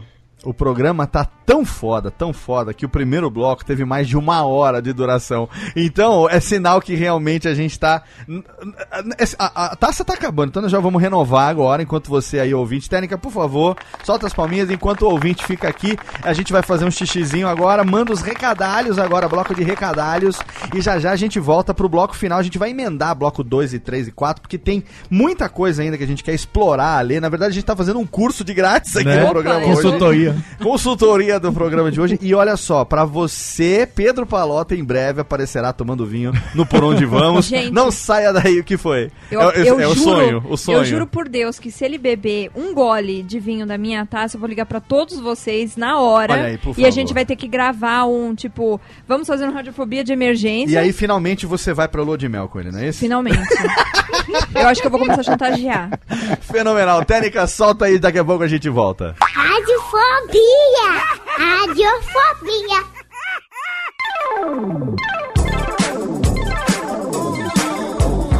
vamos rapidamente para a sessão de recadalhos desse Radiofobia. Hoje, delicioso um papo sobre vinhos com a dama do vinho, Alessandra Esteves. Tenho certeza que você tá adorando. Se prepara que tem muita coisa ainda pra gente conversar sobre essa bebida dos deuses. Nessa pausa aqui nos recadalhos, eu quero deixar para você aí que tá fazendo um podcast, você que tá começando agora, ou você que tá planejando fazer um podcast, eu deixo aqui a minha recomendação de hospedagem para você que quer ter o melhor serviço disponível para os seus ouvintes, para que eles possam fazer o download do seu programa tranquilinho, 24 horas por dia, 7 dias por semana. Eu recomendo que você utilize, assim como eu aqui no Radiofobia, um método de hospedagem dividida. Você deixa o teu site, a estrutura de publicação do teu podcast num servidor que não precisa ser tão robusto e para isso você pode contratar um plano bacana lá da HostGator, nossos parceiros desde 2010, garantindo a hospedagem dos sites do Radiofobia. Você pode entrar lá, tem um link no nosso site,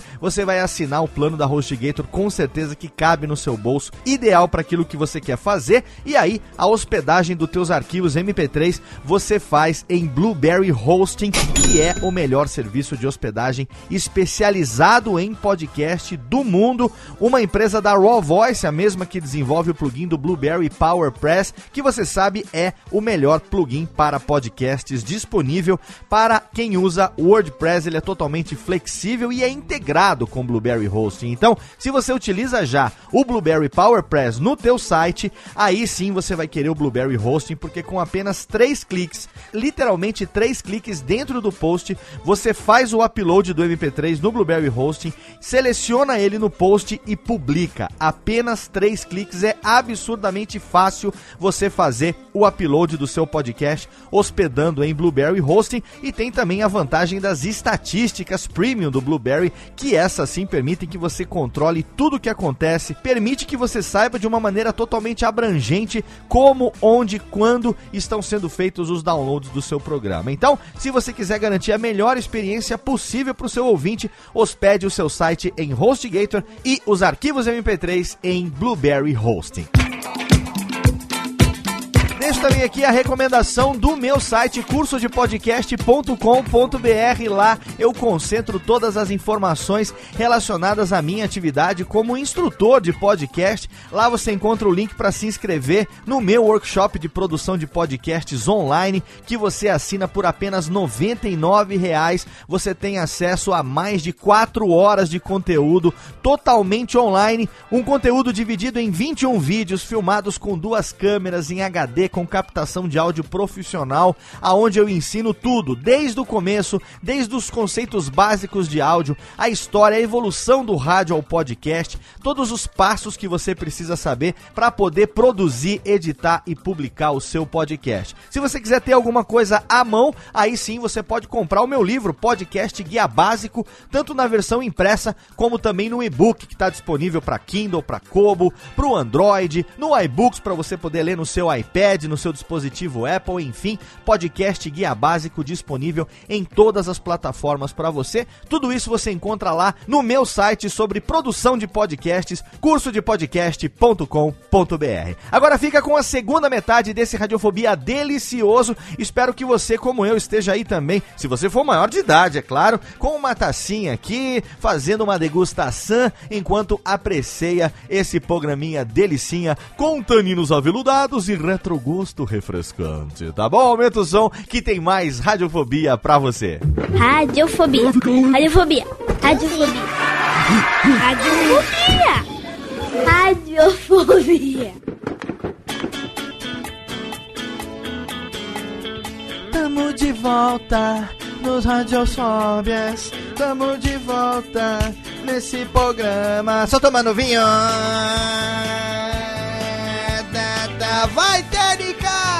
One, two, three, do you remember? Tá, tá, Tomando os vinhos no Fábio. Tamo aqui, que delícia.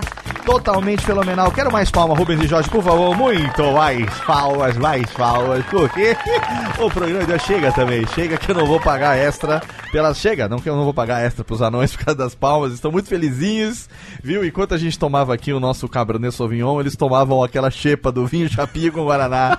E Tá todo mundo Vinho chuchado. todo mundo chuchado no Carvalho aqui, gravando hoje o Radiofobia Fenomenal, trazendo aqui comigo nos estúdios, nas nababescas instalações. Brincadeira, bicho, nas nababescas instalações da Radiofobia. Pedro Palota e Catarina Dama, meus amores. Olá. Olá. Olá. E temos aqui também diretamente de Porto Alegre a figura do Homem da Mateada. Olá, tudo bonzinho? Denis Andrade de novo com a gente. Tudo bonzinho, aproveitei aí enquanto, enquanto a gente tava no intervalo pra abrir uma segunda garrafa. Dessa Olha vez eu tô tomando um Cabernet Franc. Ó, Cabernet Franc, excelente. Técnica, por favor, vamos abrir outra. Encha o copo da convidada, por favor. Excelente, porque nós temos aqui a dama do vinho, Alessandra Esteves. Olá, que delícia, estamos aqui com quem sabe das Olá, coisas. eu voltei também com, com Chardonnay na taça. Olha aí, olha aí, mas é um programa mais nojento. O podcast mais nojento da semana é esse aqui. Logo na segunda-feira já, esfregando na cara do recalque. Já com os anões bêbados. Os anões já. bêbados começando a semana. Começou a semana já Aquela torto. cara de Doritos que eu vou falar um negócio pra você. Olha, a gente tem uma ideia errada, a gente falou isso no começo do programa, sobre a ideia errada com relação ao preconceito de que vinho seria coisa de mulher, né? Mas a gente tem uma outra ideia errada que foi falada no começo, na abertura do programa, de que pra tomar vinho o cara precisa entender de vinho. Então, eu queria aqui levantar aquela coisa que o Pedro até citou, é, é, eu cheiro a rolha. Que mané cheirar a rolha, velho? Cheira a rolha. Aquele cara que vai querer fazer aquele mesancene do macho alfa na mesa do restaurante, né? Então ele chega lá, ele pede a carta de vinhos, ele escolhe uma garrafa que ele não tem piciroca de ideia do que que tem dentro daquela porra É o daquela sommelier garrafa. de porra nenhuma. Sommelier de porra nenhuma. Ele pega aquilo ali, ele vai. é, ele escolhe pelo preço, porque ele vai impressionar a menina. Ele vai escolher geralmente um vinho tinto, porque ele não sabe tomar vinho branco, né? Porque é, o cara não sabe escolher um vinho branco, no máximo ele conhece um, um Cabernet Blanc, um Riesling, ou não conhece mais nada do que isso. Ele não sabe nem escolher o tinto, né? Não, não, não, não, não, não. Mas... se ele Mas- escolher um branco, vai fuder muito. Porque É. geralmente à noite ele vai estar comendo uma massa ou então uma carne. E aí, né, ele vai querer um vinho tinto pra impressionar a menina. Aí chega o. som- Quando tem sommelier, vem o sommelier ou então o maître. E ele traz a garrafa e ele abre e faz aquele ritual da rolha. Abre a rolha, dá pro cara da mesa, dá aquela cheirada, o cara tucha a rolha no nariz. Ele pega aquele dedinho de vinho na garra no, copo, dá aquela chacoalhada, mete o nariz na taça, dá uma fungada, não entende piciroca do que ele cheirou e fala assim, dá aquela bochechada, olha aquele. Cadê? Deixa eu pegar aqui um pouco d'água. Hum. Dá aquela bochechadona, aí fala assim: hum, excelente safra, pode servir. É o famoso poser. Então, Ale, Pra você tomar vinho. Isso, assim, é, vamos, vamos tirar o mito de que isso realmente é necessário ou não, até porque ah, o restaurante dificilmente serviria uma garrafa de vinho estragada. Aquilo ali seria mais pro cara ver se o vinho tá vinagrado ou não, né? Que se ele tá tomando um vinho mesmo, se aquela porra virou vinagre na garrafa. Só, só pra isso, né? Não é pra ele falar, hum, que taninos aveludados, logo. entendeu? Logo no começo, né? Pra você apreciar vinho, precisa entender de vinho? Não precisa, né, Alessandra? Não, não precisa. É que assim, o que eu acho que vinho é diferente, por exemplo, de cerveja, é que é tanta região, igual a gente estava falando, e tanta uva, que a hora que o cara abre um cardápio de vinho no restaurante, ele tem lá umas 60 opções de Sim. vinho. Então, pô, não é assim Brahma ou Antártica, entendeu? É, são 60 opções. O que, que combina com a comida que eu vou pegar? O que, que é mais caro, mais barato, por quê? Então, isso que, que acaba tornando o vinho complicado. É a mesma coisa que você chega num supermercado, você tem uma prateleira enorme, fala, pô, por onde eu começo, né? Aham. Mas assim, o, o negócio da rolha é interessante, é, que é justamente para isso que você falou, é para ver se o vinho tá ruim ou não, né?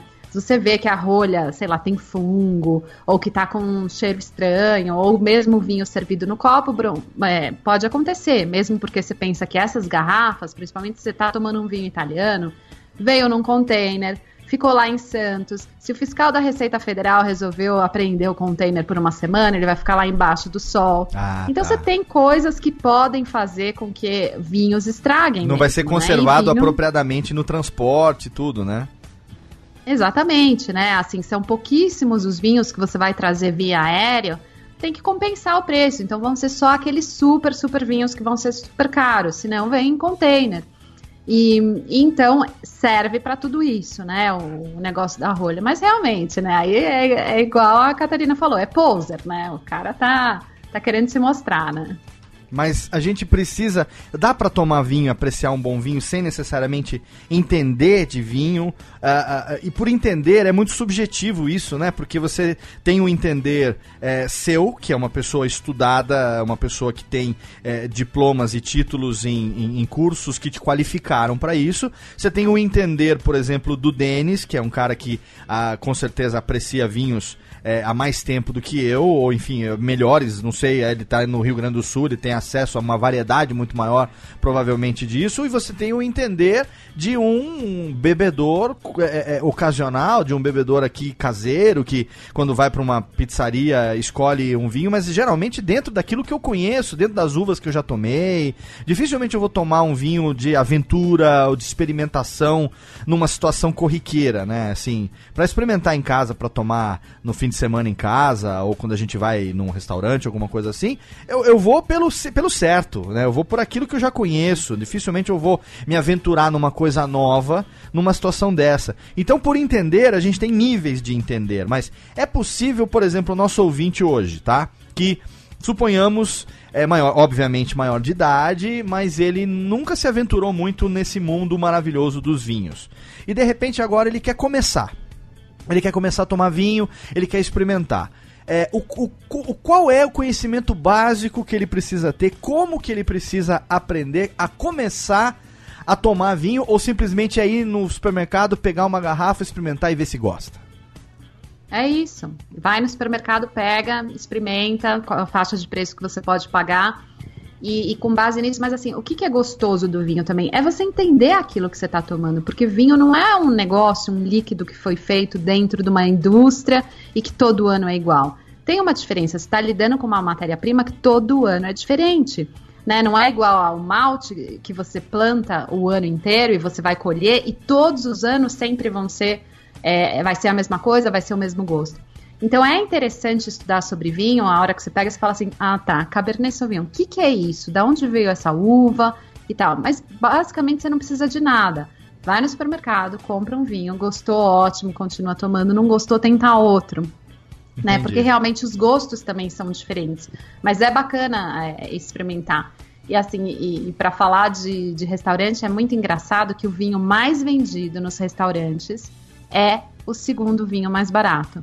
Porque normalmente o cara que tá lá fazendo poser ou que não entende, não quer pedir o mais barato, porque senão, né, poxa, mão de vaca, esse cara pediu o vinho mais barato da carta, Aham. então ele pede o segundo mais barato. Esse é o vinho mais, mais vendido em todas as cartas de restaurante no mundo. E não necessariamente ele sabe o que ele tá tomando, ele tá escolhendo porque simplesmente ele vai tomar um vinho com a companhia dele naquele dia. Exatamente, né?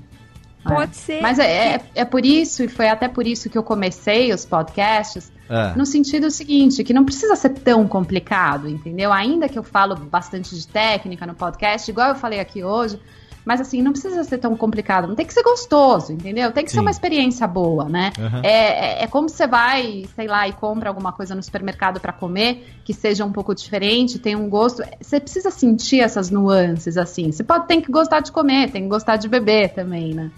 Mas, mas, mas é. Você, você não precisa saber nada. Mas sabendo mais, você vai curtir muito mais. Ah, com certeza. Pode ser que eu me encaixe nessa ideia de. de. O, o cara que tá, né, no, no ouvinte que nunca comprou o vinho e vai na prateleira e escolhe. Porque eu mesma comprei pouquíssimos vinhos. Eu tenho sérios problemas de gravar nomes das coisas. Então eu sou meio. Existe random. uma coisa hoje em dia, se chama é, smartphone, tem um negócio que chama bloco de notas. É, exatamente. Mas Você tem uma coisa péssima coisas. que vem com o usuário que chama falta de memória. Ela entendeu? demorou três anos pra lembrar meu nome. É, O problema é que ela esquece o celular em casa. né? É, isso também acontece bastante. Não, mas assim, como eu bebo Eu vou te vinho- indicar, aproveitando aqui, tem um aplicativo que é uma rede social de vinhos, que eu vou deixar o link no post, chama Vivino. É muito legal. Eu já indiquei o de cerveja, que é o Untapped, mas tem o de vinho também. E sabe o que, tem de bacana nesse aplicativo? Que você, por exemplo, você não conhece o vinho, tá? Você chega lá, você tá em dúvida na prateleira do supermercado, é, se esse vinho é bom ou não, será que é gostoso ou não e tal. Você abre o Vivino e você, a primeira coisa que você faz é tirar um- uma foto do rótulo da garrafa. Ele vai identificar a garrafa, às vezes ele erra no ano da safra, você vai lá e corrige, e ele te diz a média de preço daquele vinho pelos usuários e a nota média dos usuários daquele vinho. Você abaixa e tem os comentários.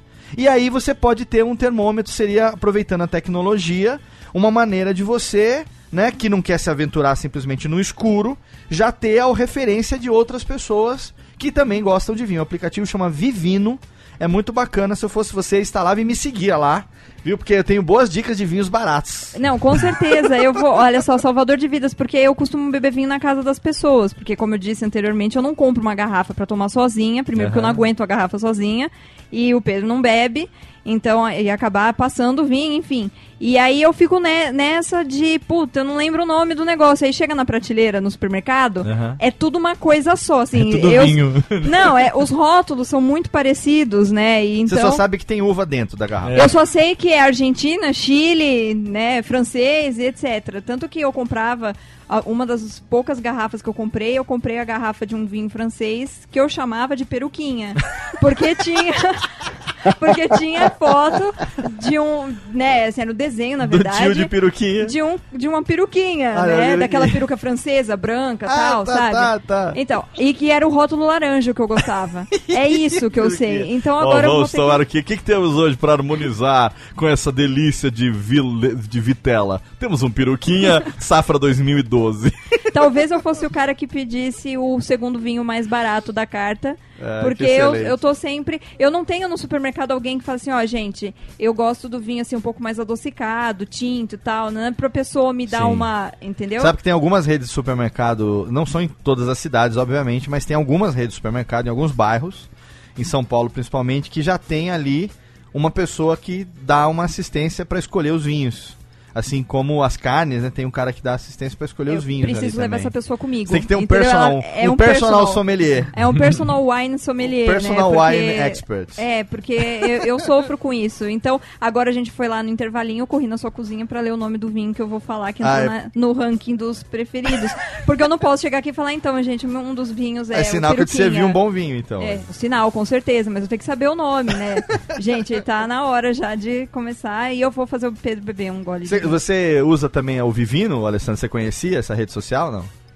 Eu, eu gosto muito do Vivino, acho um super aplicativo. Eu, pessoalmente, não uso, porque certas horas, Léo, com tanta degustação que eu faço, Ah, e imagino. assim, indo, indo em eventos que eu degustava, sei lá, 200 vinhos tal, eu não tinha mais tempo, entendeu? Entendi, então, eu, eu- mas aí eu também indico é, o aplicativo porque eu acho ótimo e realmente é isso. Você sempre tem uma média dos usuários, então ajuda bastante. É, né? pra escolher na prateleira do supermercado. Eu sempre faço isso. Quando eu vou pegar um vinho, às vezes. é, é, eu faço isso com cerveja também, né? Só que com cerveja já ficou difícil.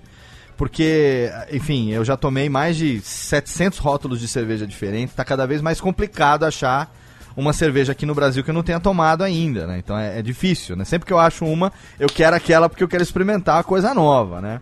Não tô no nível é, é, tucano de cerveja, porque aquele ali vai pra Bélgica só pra en- enriquecer o ranking dele de cerveja. Mas aqui no Brasil eu gosto mais. Agora de vinho é, é bem menos, assim. Acho que no meu Vivino deve ter acho que umas 32 variedades diferentes de garrafa até hoje, usando há dois anos já o aplicativo. Então é bem, bem, bem pouco mesmo. Mas o que ele me, fa- me é muito útil é isso.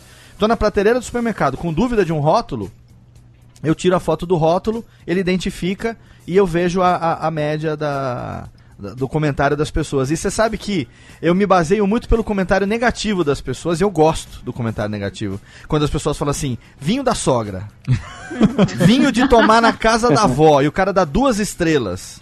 Ou quando o cara fala assim, aí, aí entra nesse ponto que eu queria abordar agora, viu, Ale? Que queria que você me explicasse. Que o cara, o comentário do cara é assim, é, taninos aveludados, com retrogosto agradável e refrescante, com pequenas notas de frutas vermelhas.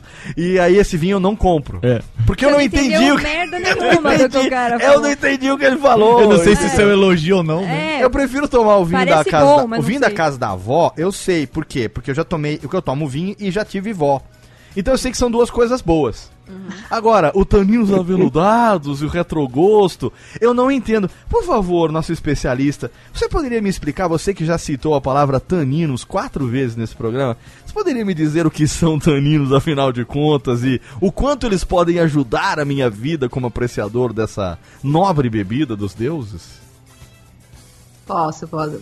Assim, na verdade, em qualquer profissão, tanto no direito, ou médico, ou mecânico, você sempre pode complicar o negócio pra fingir que você sabe mais. É né? a rebimboca da parafuseta do vinho. O tanino é. a rebimboca da parafuseta do vinho. É, exatamente. É, então assim, eu, eu não gosto desse tipo de coisa. Eu acho super pedante, acho que não precisa e eu acho que realmente ninguém entende. Então, quando eu tô descrevendo um vinho, eu tenho que descrever para que todo mundo entenda e Sim. saiba que, ah, tá, esse é diferente do outro porque ela tá falando isso. É, então, eu, eu não uso, por exemplo, esse tipo de coisa. Mas, assim, tanino é um componente do vinho tinto. Certo. É, então você precisa falar dele. O que, que é tanino? Tanino é o seguinte: a hora que você pegar o vinho aí, se você quiser fazer agora, Tá aqui. bochecha o vinho e aí você vai sentir Eu gosto a de cheirar o vinho. gengiva, Eu gosto de cheirar. cheirar a é língua, é, o céu da boca secando. Ele deixa uma sensação secante na boca. Isso é o tanino. Olha se só. você não tiver. Quem sabe faz ao vivo, né? Quem sabe faz ao vivo, bicho. Olha. Tô falando isso de boca seca agora. É. Agora os aveludados. Mas e aí, Isa, esse, Ô, é isso. Pedro, você pega, peraí, peraí. Pro Pedro, pega chá preto, tá bom? e aí bochecha o chá preto bem forte e aí você vai sentir Eu- isso. eu vou não, testar gente, isso, não, Ale, pelo amor de Deus, você vai testar no vinho, toma, vai. Olha aí, né? não vai, ele, tá, ele tá negando. Agora, o, o aveludado, ou seja lá o que for, é o que? É a sensação que ele deixa na boca, é isso então? Isso, exatamente. Porque assim, o que, que eles dizem? Que vinho, você tem todas as, as, as sensações. Então você sente o cheiro, você sente o gosto e você sente o toque. O que, que seria o toque? É o tanino a hora que tá tocando na sua boca, tá? Pra ser romântico o Olha que negócio aqui. legal. E- é, então, assim, quando o tanino é aveludado ou é um tanino macio, é um tanino que ele seca a boca, mas tá bom, a, a sensação ainda é gostosa, não é uma sensação ruim. Né? A hora que eu falo pra você que o tanino é, sei lá, secante ou não sei o quê, é um tanino que seca a boca e, e não deixa uma sensação Dá aquela boa, né? sensação Ou de deixa- guarda-chuva, de aquela sensação de Ih. corrimão de puteiro. sabe? Vai rolar uma água, né? Exato, você toma uma água na sequência pra tirar aquela nhaca, né? É, e- e- então o vinho, a qualidade do vinho tem a ver também com a qualidade do tanino. E é o componente do vinho tinto. Então sempre eu vou falar em, em- em tanino no vinho tinto. E além disso, você tem outras coisas, outros componentes. Por exemplo, o álcool. O álcool você vai sentir sempre na garganta, a hora que você engolir o vinho. Ah, então, então, a, pode minha, fazer a, aí. minha, a minha esposa tem isso com o Merlot. Ela veio falar pra mim esses dias. Que a, a gente tava tomando muito Merlot, né? É, Porque ela, ela uma vez passou mal com uma garrafa de vinho. Ela, ela passou mal por outras circunstâncias, mas o azar é que a gente estava tomando vinho na ocasião. E aí ela acabou ficando com um pouco de trauma, ela que adora vinho, filha de italiano, ficou um pouco de trauma de vinho. Aí quando a gente voltou a tomar, depois de um tempo, é, tomamos uma garrafa de Merlot e ela gostou. Aí esses dias, eu, ontem, ontem, ontem, se eu não me engano, é, eu comprei uma garrafa de Carmener. E o Carmener, eu posso estar falando bosta aqui, você me corrige por favor, mas a sensação que a gente tem é que ele tem um tanino mais aveludado do que o Merlot. Agora entendendo do que eu tô falando. Né? O Merlot ele fica, ele, ele é mais rascante, né? Ele desce mais seco, ele tem uma sensação é, mais, digamos que rasga um pouco na hora que ela vai tomar. E o Carmener desceu macio para ela.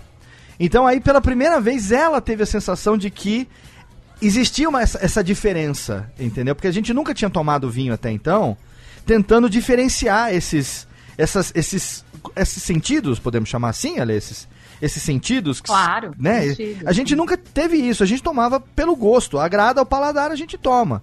E aí de repente ela falou: "Olha, meu amor, eu tô sentindo que esse aqui ele tá descendo mais suave do que o anterior. Isso tem uma propriedade, essa impressão que ela teve de que o Merlot talvez ele desça mais rasgando uma sensação de ardência maior do que outras uvas, por exemplo. Isso é um desses fatores, é esse fator alcoólico que você está falando ou não? É, não, são duas coisas diferentes. Aí pode ser o tanino. Assim, tudo tem a ver com a região, com o produtor, tal. Então, se você estava tomando, por exemplo, um merlot nacional, um chileno, chileno, era chileno, era chileno. Chileno. Isso. Tá. Então pode ser que realmente é, não tenha uma uva tão, não sei, amadurecida ou alguma coisa que vai deixar o tanino mais ruim mesmo, né, na boca, mais secante. Uhum. Carmener, por exemplo, é uma uva que se deu super bem no Chile. Entendi. Amadurece bastante. Então você e, e sempre o amadurecimento ele tem a ver também com amadurecer o tanino que está nessa uva, né? certo. né? Então deixar esse tanino mais redondo. Então a hora que você vai tomar o Carmener, com certeza ele vai ser um, algo mais fácil de tomar, né? Vamos falar em fácil ou difícil para ficar. É... Aquele drinkability, né? A bebabilidade é, que a gente fala, né? Cê, capacidade que você tem de tomar mais quantidade, né? Assim, é, sem se entojar, é, porque né? o tanino tá mais, mais redondo, tá mais fácil de tomar, não seca tanto, não deixa um amargor, não, né, não, não é tão ruim. E o álcool você sente na garganta. Então, assim, falando de Merlot Carmener, você pode ter Merlot com 12,5% de álcool, você pode ter Merlot com 15% de álcool. Certo. Tudo depende também de onde ele foi feito. Mas é algo que quando você engole, você sente queimando na garganta. Isso, isso. Então, é, então é, é essa queimação na garganta, isso é álcool. Certo. Né? Então aí você também vai sentir é, nos vinhos esse tipo de coisa. Tem gente que, que consegue aturar um vinho com mais álcool, tem outras pessoas que não gostam, então também é um dos fatores. E outro fator é, é a acidez do vinho. A acidez é algo que você sente é, a boca salivando, hum. né? Então você sente nas laterais da boca, é, sua boca enchendo de saliva. Isso significa que o vinho tem alta acidez. Né? E normalmente um vinho de alta acidez é um vinho que combina muito com comida. E os vinhos certo. italianos são assim. E por isso que, que é tão bom tomar um Olha vinho aí. italiano com comida. Esses dias né? a Porque... gente tomou um Montepulciano d'Abruzio, é isso? Assim que fala? Ah, sei. É, é. é. Eu paguei, paguei caríssimo, paguei 45 reais a garrafa do vinho. Tomou devagar. Paguei caríssimo, tomei chorando o vinho. Pro meu padrão é caríssimo, 45 reais a garrafa. Mas um Montepulciano d'Abruzio que é, e, e, o vinho italiano ele tem uma é diferente, né? Assim, de, não sei se é do vinho italiano ou se é da uva. Talvez Montepulciano da Brus se refira a uma região da Itália, né? Porque tem vários rótulos é. que são Montepulciano é. da Brus, assim como tem aquele outro é, tem uma região da Itália famosa também, até inclusive os meninos falaram esses dias lá no Netcast, eu esqueci o nome agora. É, uma região que eles foram, Brunello di Montalcino. Ah, Brunello. Lembrei uhum. agora. Ah, lembrei, tá vendo? Montepulciano é. da Bruzio, Brunello de Montaltino, são regiões, né? Então, aí você está se referindo, como o Denis tinha falado, a questão do, do velho mundo, do nome e tal, você está se referindo à região e não à uva especificamente, né? Exatamente. Mas porque essa é. região ela produz só um tipo de uva ou dentro desse Montepulciano da Bruzio ou desse Brunello de Montaltino pode ter uvas diferentes? Então, na verdade, o Brunello, por exemplo, ele é feito com a uva Sangiovese, né? É um clone diferente, que é a mesma uva do Chianti, tá? Certo. Então a gente está falando aqui da mesma uva, só que são clones diferentes. O Brunello é, é um Mas a mesma uma uva de qual delas do Chianti? Porque o Chianti é um blend, já aprendi isso. Ah, o Chianti é o blend, exatamente, da Ah, Sangiovese. Uma das uvas do Isso. Chianti, então, por favor, hein? É.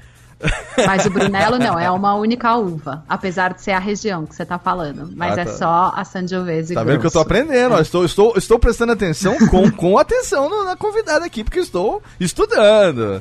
Eu não estou só me embebedando e apresentando um programa falando merda, não. Nunca estou mais será a mesma coisa. estou aprendendo. Nunca mais será a mesma coisa. Subiu na escala, né? A partir de agora eu vou falar de taninos sem me sentir um, um, um- idiota. Sommelier de porra nenhuma. É, exatamente. exatamente. Olha, como é que a gente pode apreciar sem complicação? Porque as pessoas têm essa tendência de querer complicar. O ser humano, por natureza, ele seria simples. Mas ele gosta de complicar tudo, né? Tudo tem que ficar é, é, é, detalhado demais e explicado demais. Nessa, nessa, nessa apreciação de vinho, de tomar vinho e tal, como é que a gente pode fazer? Assim, dessa forma que a gente estava falando até agora, de que a Catarina mesmo disse, né? De tomar sem se preocupar tanto é, com de onde veio e de onde é e como foi, e mais no, no- no- na sensação que te dá.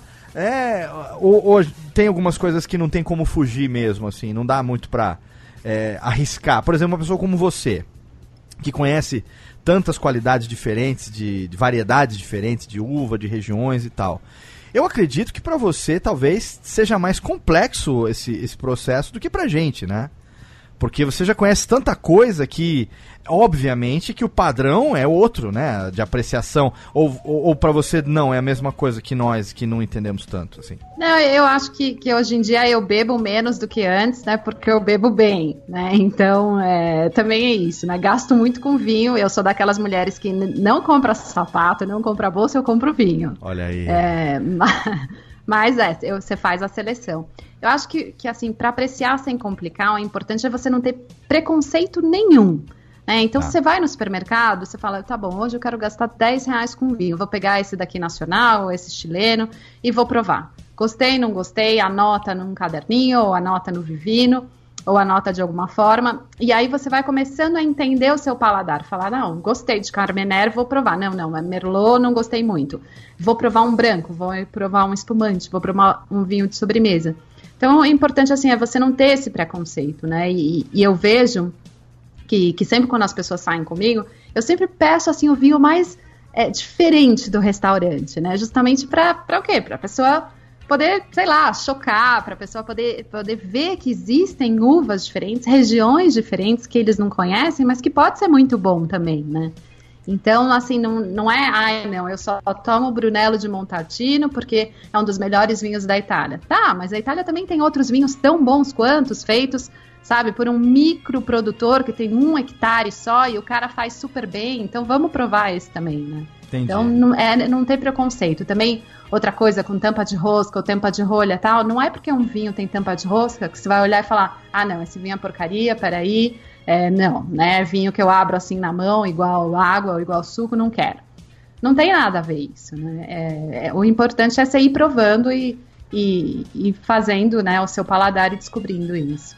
E Perfeito. tem uma coisa importante que pelo menos aconteceu comigo, que é o paladar mudar ao longo do tempo. Quando eu comecei a beber vinho, eu não gostava de Cabernet Sauvignon, por exemplo. E, e eu comecei com vinhos mais fracos. Eu, eu quando eu comecei a beber vinho, eu gostava muito do Malbec. Mas o meu paladar foi mudando ao, ao longo do tempo e hoje eu, eu já gosto do, do, do, do Cabernet. A gente tem que ir se descobrindo e evoluindo também. Conforme a gente vai provando, a gente vai mudando o paladar. A, a maioria das pessoas começa com vinho mais adocicado, né? E o Brasil tem é, produz vários espumantes meio doces tal, e o pessoal gosta muito e vende igual água, porque é um vinho que você toma no calor, toma na beira da piscina e tal. E conforme você vai, talvez, entendendo, apreciando mais, você vai indo para os vinhos mais secos, é, porque você já consegue, igual café, né? É, sei lá, tem gente que gosta do café do Starbucks, cheio de, de é, caramelo, etc. Mas às vezes um expresso bem tirado também é bom, apesar de- dele ser amargo. São duas coisas diferentes, né? Tem momentos para tomar e também tem você aprender a, a ir tirando doce e provando outras coisas. Agora, o Ale, harmonização, hein? Eu, eu também tinha um certo preconceito quando a gente falava em harmonização, achava que era coisa de fresco, né? Ah, vamos harmonizar. Aí quando eu comecei a tomar cervejas artesanais e tal, é, comecei a con- conhecer uma galera que apreciava e tal, e aí a gente conversando, gravando programa sobre harmonização e tal, a gente veio nessa mesma coisa que você falou do blend. E eu entendi, quando você falou agora o blend, com toda a, a facilidade, porque na harmonização é isso também. Você sabe um exemplo que a gente tem muito, todo mundo deve ter visto já no cinema de harmonização? Aquele a animação da Pixar, o Ratatouille. No momento que o Remy tá brincando com um queijo e um morango, no comecinho do desenho. Ah, é Ele, sensacional. ele toma, ele, ele come um pedacinho de queijo, ele fala, nossa, aí você vê, ah, eles, eles fazem aquela, aquela, é, como é que fala? Aquela é, é, representação gráfica do sabor. Né? Então ele come um pedacinho de queijo, aí vem aquelas nuvenzinhas, aquelas espiraizinhas e tal ali, e ele, hum, que delícia de queijo. Aí na outra mão ele come um pedaço de morango. E vem outras sensações e tal. E aí tem um momento que ele come os dois juntos. Né? E aí vem uma explosão de sabores, ele tá criando um outro sabor, né? E aí quando eu entendi harmonização, eu sempre explico para as pessoas com esse exemplo do Remy. Tô falando alguma besteira, Ale, ou, ou tem propriedade não? Não, tem super propriedade, exatamente. Para que, que você harmoniza? Para fazer com que a sensação seja melhor, né? É o tal do 1 mais 1 é igual a 3. E aqui também vale para você colocar um vinho junto com um prato. É, e tem tudo a ver, né? Então, assim, é, mas como harmonizar? Tem muita gente que fala, ah, não, eu não posso vinho tinto com peixe, ou eu não posso tomar vinho branco com carne. Sim. Eu acho isso mais ou menos tudo mito, né? São mitos, cada um tem um gosto pessoal. E existem vinhos que você pode colocar mesmo. É claro que você não vai poder colocar um vinho super forte com peixe, porque a principal regra de harmonização é o quê? É que os elementos eles estejam balanceados entre si e nenhum a mais ou a menos. A hora que eu coloco um mega Cabernet Sauvignon, assim, forte, não sei o que, com um peixe super leve, tipo um robalo, pronto. O robalo não vai ter mais gosto de nada, né? Vai ter gosto de guardanapo. E, então, você colocar um tinto, talvez um Pinot Noir, que é uma uva é, de casca mais é, fina, então ele dá menos tanino, é um vinho mais leve, aí vai harmonizar bem, entendeu? Ah, Então, existem regras, assim, né? É, mas eu, eu sou super fã de harmonização. Eu tenho, é, por exemplo, uma harmonização que eu adoro é colocar vinho branco com sushi, por exemplo, ou, ou um vinho alemão, como um Riesling, ou de uma uva chamada Gewürztraminer, é, que é feito na França ou na Alemanha também. Então, são, são harmonizações que você cria e fica super especial o negócio. Entendi. E a harmonização tem alguma alguma é, coisa que a gente precisa levar em consideração, assim, como ah, regras a seguir, o que, que é certo que combina com alguma coisa, ou o que, que é certo que não combina? Como é que é que a gente pode. Tem, tem isso ou não é, é arriscar mesmo? Porque, assim como eu, eu, eu tenho assistido muito, a gente gravou um Radiofobia recentemente sobre homens na cozinha, e aí a gente falou sobre essa coisa da, do mix de sabores, né? É, que a gente assistindo programas de culinária, como não só o Masterchef, mas vários programas do Food Network que eu tenho acompanhado muito, eu fico muito admirado de ver como que as pessoas criam sabores diferentes misturando coisas que pra mim eram totalmente distintas. E a gente percebe que existe uma química na cozinha. Né? Existe uma química de é, ácidos e alcalinos, de doces e salgados, de coisas que combinam e não combinam. Na harmonização com vinhos, a gente tem também aí uma certa química definida ou é realmente tentativa e erro, hein, Ale? Não, tem sim, existem estudos também sobre isso. Por exemplo, algo salgado, você precisa de tanino para isso. Então você vai precisar de um vinho tinto forte. Então pensa assim, um churrasco com Malbec. Perfeito, porque você tem, é, além da carne, essa carne vai estar salgada, vai ter passado né, na churrasqueira tal. Então, isso com Malbec.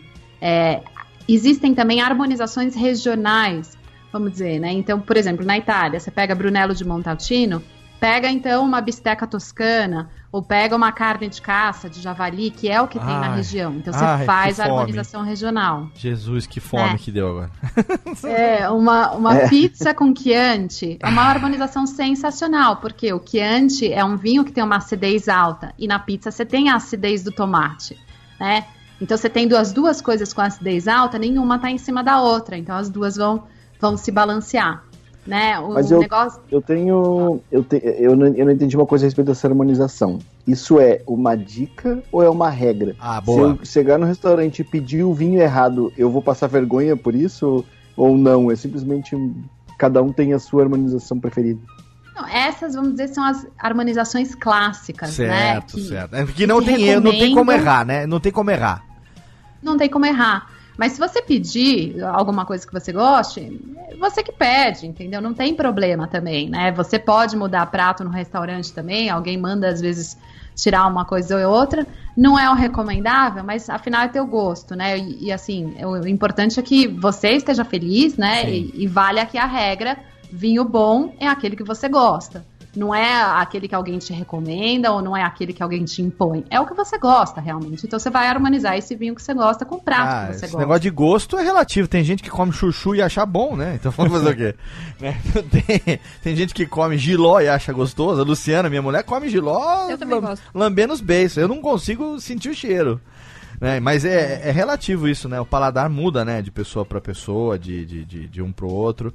Eu acho que, como tudo na vida, né, Ale, a prática é, é, faz o, o, o, hábito, né? Você vai. Quanto mais você se permite experimentar, é, acho que né, você vai tendo sensações diferentes, vai conhecendo as coisas pela, pela experimentação mesmo, né? Então acho que pro, é, acho que é assim, né, que funciona. Acho que tudo na vida é isso, né? Se você não gosta, você para de fazer, né? Para de comer, para de Claro. beber, não tem. Então, pra gente poder indicar aqui, para já chegando nos minutos finais aqui do nosso programinha, é, indicação de vinhos que a gente poderia dar pro nosso ouvinte que tá começando agora, que não, né? Ouvinte que ouve radiofobia não tem muito dinheiro, o cara, né, tá ali. Você vê que hoje em dia no Brasil ninguém tem muito dinheiro, né?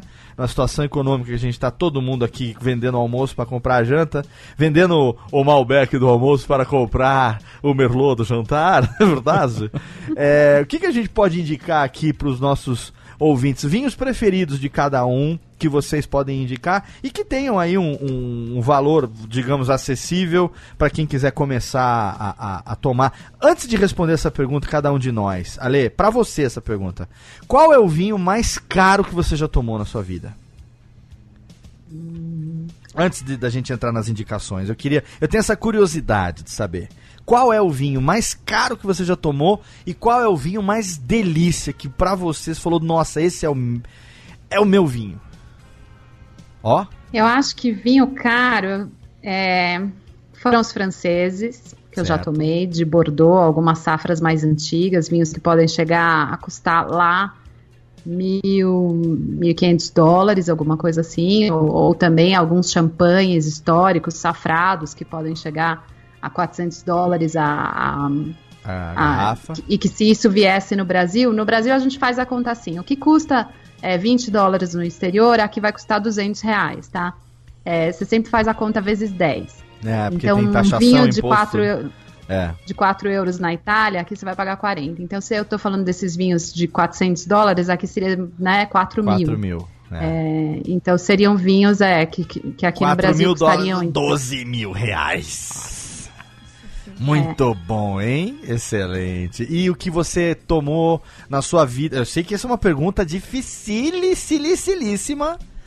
mas assim, um vinho que você, como que você gosta, que você tomou e falou num dia, você falou assim, é, eu, eu tenho isso muito com algumas comidas, falou assim, o dia que eu, que eu souber que eu vou morrer, eu quero morrer comendo isso aqui e morrer logo no dia seguinte, no, no instante seguinte. Qual é o vinho que você quer tomar aquele vinho e tchau, adeus, Ale. É, de novo, eu volto aqui para os franceses e eu, né, sou grande fã dos vinhos italianos. Até escrevi um livro so- com- sobre vinhos italianos. Ah, pois É, é. mas eu vou- Tá, tem tiragem ainda pra gente adquirir aqui, quem quiser comprar uma cópia de vinhos da Itália, tem ainda pra gente? Tem em e-book, como é que é que faz pra comprar? E-book na Amazon, iTunes. É mesmo? é, vou, vou pegar meu Kindle aqui, vou procurar tem. no meu Kindle aqui já. Vinhos da Itália, vinhos da Austrália também é um livro que você escreveu, né? E eu fiquei Também, admirado também porque na- eu não imaginava que a Austrália fosse uma região produtora de vinho importante. É, É a um ponto, super produtor a ponto de importante. você escrever um, um livro sobre isso, eu quero ler esse livro também. É, tem ainda ele em tiragem física ou só encontra em e-book? Como é que a gente faz, hein? Procura nas principais Só em livrarias? Só em e-book? É. Só em book. Ah, o É, problema do e-book é que você não pode autografar a tela do meu Kindle, né? Esse é, o- esse é o problema, né? É verdade. Mas eu vou levar uns negócios. Mas sim, então, qual é o que você tomou que você falou? Nossa, italiano? É italiano ou não? Ah, então, mas eu acho que se fosse pro dia que eu fosse morrer, Isso. talvez eu, pra morrer com aquele sorrisão. um. Com esse sorrisão bonito que você tem. Pra morrer com esse sorrisão assim, falar, ah, como valeu a pena. É, eu acho que seria um Chateau Margaux, Oh, que yeah. esse é um, é um Bordeaux é, francês. Ou se não, um vinho que se chama Chateau de Quem. Ele é um vinho doce de sobremesa, Ah, mas é um vinho que você tá.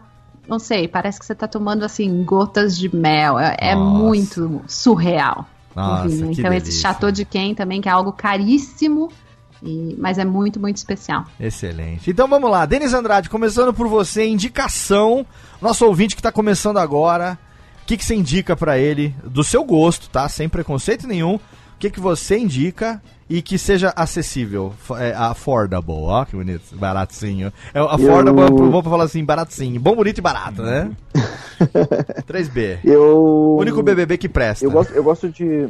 Eu gosto de provar vinho de tudo que é lugar, até pra- pra conhecer coisas novas, mas eu acabo consumindo muito vinho aqui da Serra mesmo, Boa. porque eu tenho a facilidade de ir ali, comprar e pagar muito mais barato do que se eu fosse comprar no mercado, se fosse até para outras pessoas que são de fora aqui, Aham. a- a- o que o vinho acaba se tornando mais caro. Mas eu quero, eu quero indicar um, um vinho de uma cantina da- daqui do Vale dos Vinhedos que chama Cavaleri. Cavaleri. Ele. Cavaleri. Ela, o, o vinho lá na cantina ela deve custar na casa de uns 35 reais, mais ou menos. Bom, bom preço. E eles entregam, eles entregam em qualquer lugar do Brasil. O Oh! frete é um pouco, é um pouco carinho. Mas eu descobri aqui no site deles que eles têm ponto de venda em diversos estados, inclusive em São Paulo. Olha aí que legal. Tem, tem três lojas em São Paulo que vendem. Eu não sei se nessa, nas lojas provavelmente vai ser mais caro do que o valor Ah, da, da cantina. Sim, provavelmente. Mas considerando que na, na cantina eles vendem a 35 reais, o, o, o valor não deve fugir muito da casa dos 50, 60 reais, por aí. Muito bom. Ah, eles fabricam, ah, produzem vinhos lá de duas uvas, que é o Cabernet Sauvignon e a Merlot. certo. Em especial, eu gosto muito da, da- da- do Merlot. Merlot. Merlot é um vinho que a gente toma bastante também aqui. Aqui em Serra, é, aqui em Serra Negra. E você, Pedro, Pedro, Pedro Palota, Não vai tem- falar que suco royal de uva, né? Não tem informações suficientes pra dar uma Que resposta suco satisfatória. royal de né? uva, sou, sou baitola Figueroa, sua esposa, então. Ah, Se bem que ela não lembra nome de porra nenhuma. Pois é, então eu tava Pode tensa com indicar essa parte. Fanta Uva também. Fanta uva, boa. Então, eu, eu, eu- Tinta uva, né? assim, eu sempre acompanho, minha mãe principalmente consome mais vinho do que a Catarina, obviamente, mas eu sempre tô acompanhando o que ela tá tomando e um dos vinhos que eu mais apreciei em questão de aroma é o Cacilheiro del Diablo, o Contitoro. Sim, é da mesma, acho que é da mesma, mesma vinícola, né? Os dois, não são? Contitoro e, Ca- e, Ca- e, e Cacilheiro del Diablo não são da mesma vinícola, só com marcas diferentes? Olha aí, não tem esse negócio? É, o contitor é o produtor, vamos dizer, é a, é a- é a coisa grande, né? Do Casileiro cas- del Diablo é, é, é um subproduto, Subproduto deles, do né? Contitoro. É, Sim, tô é um- falando, tô falando, rapaz. Então é um, é, um, é um dos que mais me agradou em questão de aroma, assim, eu sempre tô acompanhando. Isso que acho que é, eu posso até não beber, mas ah, acho que a cultura toda do vinho é muito interessante mesmo. Muito bom. Catarina, Eita, eu tava preocupada com essa pergunta desde a hora que eu li. Você teve tempo de colar na eu tive internet aí e tempo não de colou, colar. né? Não, até- eu tive tempo de colar na sua cozinha. Ah, não- tá. É, o Carmener que A eu sorte é tomei... que eu tinha quatro garrafas na cozinha hoje. É. pra escolher, né? Pra Hoje, escolher, né? eu Hoje eu tenho, não é todo dia que tem pão quente, não, viu? E eu experimentei vários, né? Assim, eu já sabia que eu gostava mais dos vinhos chilenos. Aham. Porque tem uma amiga da minha mãe, enfim, que é amiga minha, e sempre que eu vou na casa dela, a gente bebe vinho e ela gosta do chileno, então é sempre chileno. Mas ela me serve aquela coisa, você vai conversando e vai bebendo, e aí o rótulo, a garrafa ficou, né? Sim. Como sempre, essa é minha vida, esse é meu clube, então. Esse é meu mundo. é meu mundo, mas esse Carmener que eu bebi aqui, É mesmo? é, entrou no meu, na, minha lista Então deixa eu ver aqui no Vivino exatamente qual foi é, que a gente tomou. Foi um Carmener é, Conosur 1550. Não, foi. Ah, foi. É, esse. o 1551. 1551 Conosur Safra 2014. Esse aí, e tem um Do Vale Central do Chile, produção. que você, assim, vai bem contra aquela classificação do Vivino, Hum. do vinho da sogra. Sim. Porque eu tomei na casa da minha sogra um vinho branco. E ele é muito bom, mas obviamente eu não sei o nome, né, gente? Desculpa, eu não tenho acesso a ela agora para saber qual é o nome do vinho. O Pedro não soube me ajudar também, mas eu indicaria esses dois. Eu juro que eu tento descobrir e te passar o nome se você quiser escrever isso em algum lugar. Não, de- de- esse daqui do Carmené já tá valendo. É, o Carmenere é o que, é o que como eu tomo mais vinho tinto, eu eu indicaria esse. Eu também não sei Excelente. quanto custa, porque não foi o que eu comprei, entendeu? Eu É, vou te falar, eu falei, caga-regra foi- não, sou eu te eu. falei, esse vinho custa uma faixa de 31 reais a garrafa, mas eu comprei ontem na promoção do clube, que eu sou sócio do clube do supermercado aqui, paguei R$ 24,99. Tá ótimo. Tá ótimo. É, paguei. Esse talvez- Comprei duas garrafas, paguei 50 reais. Eu conseguiria tomar sozinha. Dá, dá. Testare- esse, testaremos, Esse testaremos. Carmené desce, desce uma Desce- garrafa, você mata fácil. Desce muito bem ele. Ele é bem então, suave. Eu gostei. Apesar de ser um vinho seco, ele é bem suave. Bem suave, é. Eu gostei bastante dele. Muito bom. Eu indico aqui, quer ver um que a gente tomou semana passada, que eu achei muito gostoso. Ale, não sei se é. Lógico que você conhece, mas é um Benjamin Bonarda. Benjamin Bonarda 2011, Argentino. argentino Lujan del Cuyo. Argentina, Nieto Senetiner, acho que é o nome da vinícola. É, Isso. Beton Bonarda 2011. Bem Foi a primeira, famoso. primeira vez que eu tomei uma. É Bonarda é o nome da uva, Ale? É isso? É o nome da uva, é uma uva italiana, na verdade, e que foi levada para a Argentina e lá se adaptou super, super bem. Então eu gosto dos vinhos Bonarda também. Eu tomei Argentina. pela primeira vez, a gente experimentou um, a gente pegou uma garrafa de um 2011, pagamos 30 reais a garrafa, quer dizer, é, estamos falando de vinhos de, que a gente tem tomado e que estão aí, até agora, numa faixa de preços bem interessante, né? Quem quiser saber mais os vinhos que eu estou tomando, pode me seguir lá no Vivino, arroba Léo Radiofobia. Eu sei que o Denis Andrade tem também o Vivino dele agora, a Catarina vai fazer o dela. E o da Ale tem, mas a Ale está parada por excesso de vinhos. Desculpa aí. Ah, eu minto, ó, até agora eu tenho 42 vinhos. Falei, tinha 32? Eu tô vendo aqui agora 42 garrafas diferentes, das quais eu só classifiquei 26, eu não sei porquê. Mas enfim. É, e você, Ale? Você, agora que é recomendação, né, realmente é, que importa, não que, nossa, não importe, mas você, o que, que você recomenda aí numa faixa de preço acessível? Digamos até aí, sei lá, uns 60 reais, 70 reais, que não é tão caro assim, para um vinho fenomenal, indicado por uma pessoa desse gabardine, né? O que, que você indica aí pro nosso ouvinte que quiser tomar. aque- Sabe qual é a indicação que eu quero pedir para você, Ale? Quero que você dê aquela indicação que o cara vai tomar e ele vai falar assim: hum, não é que esse negócio de vinho é bom mesmo?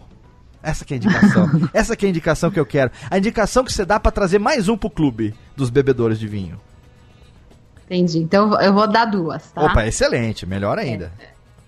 Então tá bom. Eu acho assim, é, lembrando aquele negócio de safra que a gente falou, então assim, se você tiver com Chile e Argentina, você tá seguro que o vinho vai ter uma qualidade boa. Legal. Eu gosto muito de um produtor chamado Alamos na Argentina, e ele tem um Alamos Malbec, mais ou menos 60 reais. É um vinho bom. Excelente. Além disso, um outro produtor da Argentina que eu gosto mu- muito chama Donha Paula.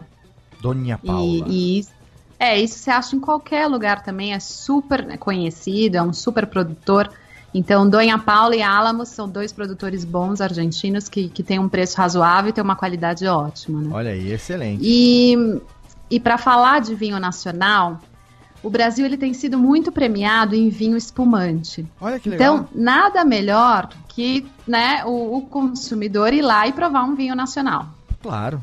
E, e aí eu indico a Aracuri, que é uma vinícola relativamente nova em Vacaria, no Rio Grande do Sul. Olha aí. Ele tem lá um, um Aracuri Brut por menos de 50 reais, acho que é 46, 48, não sei o quê.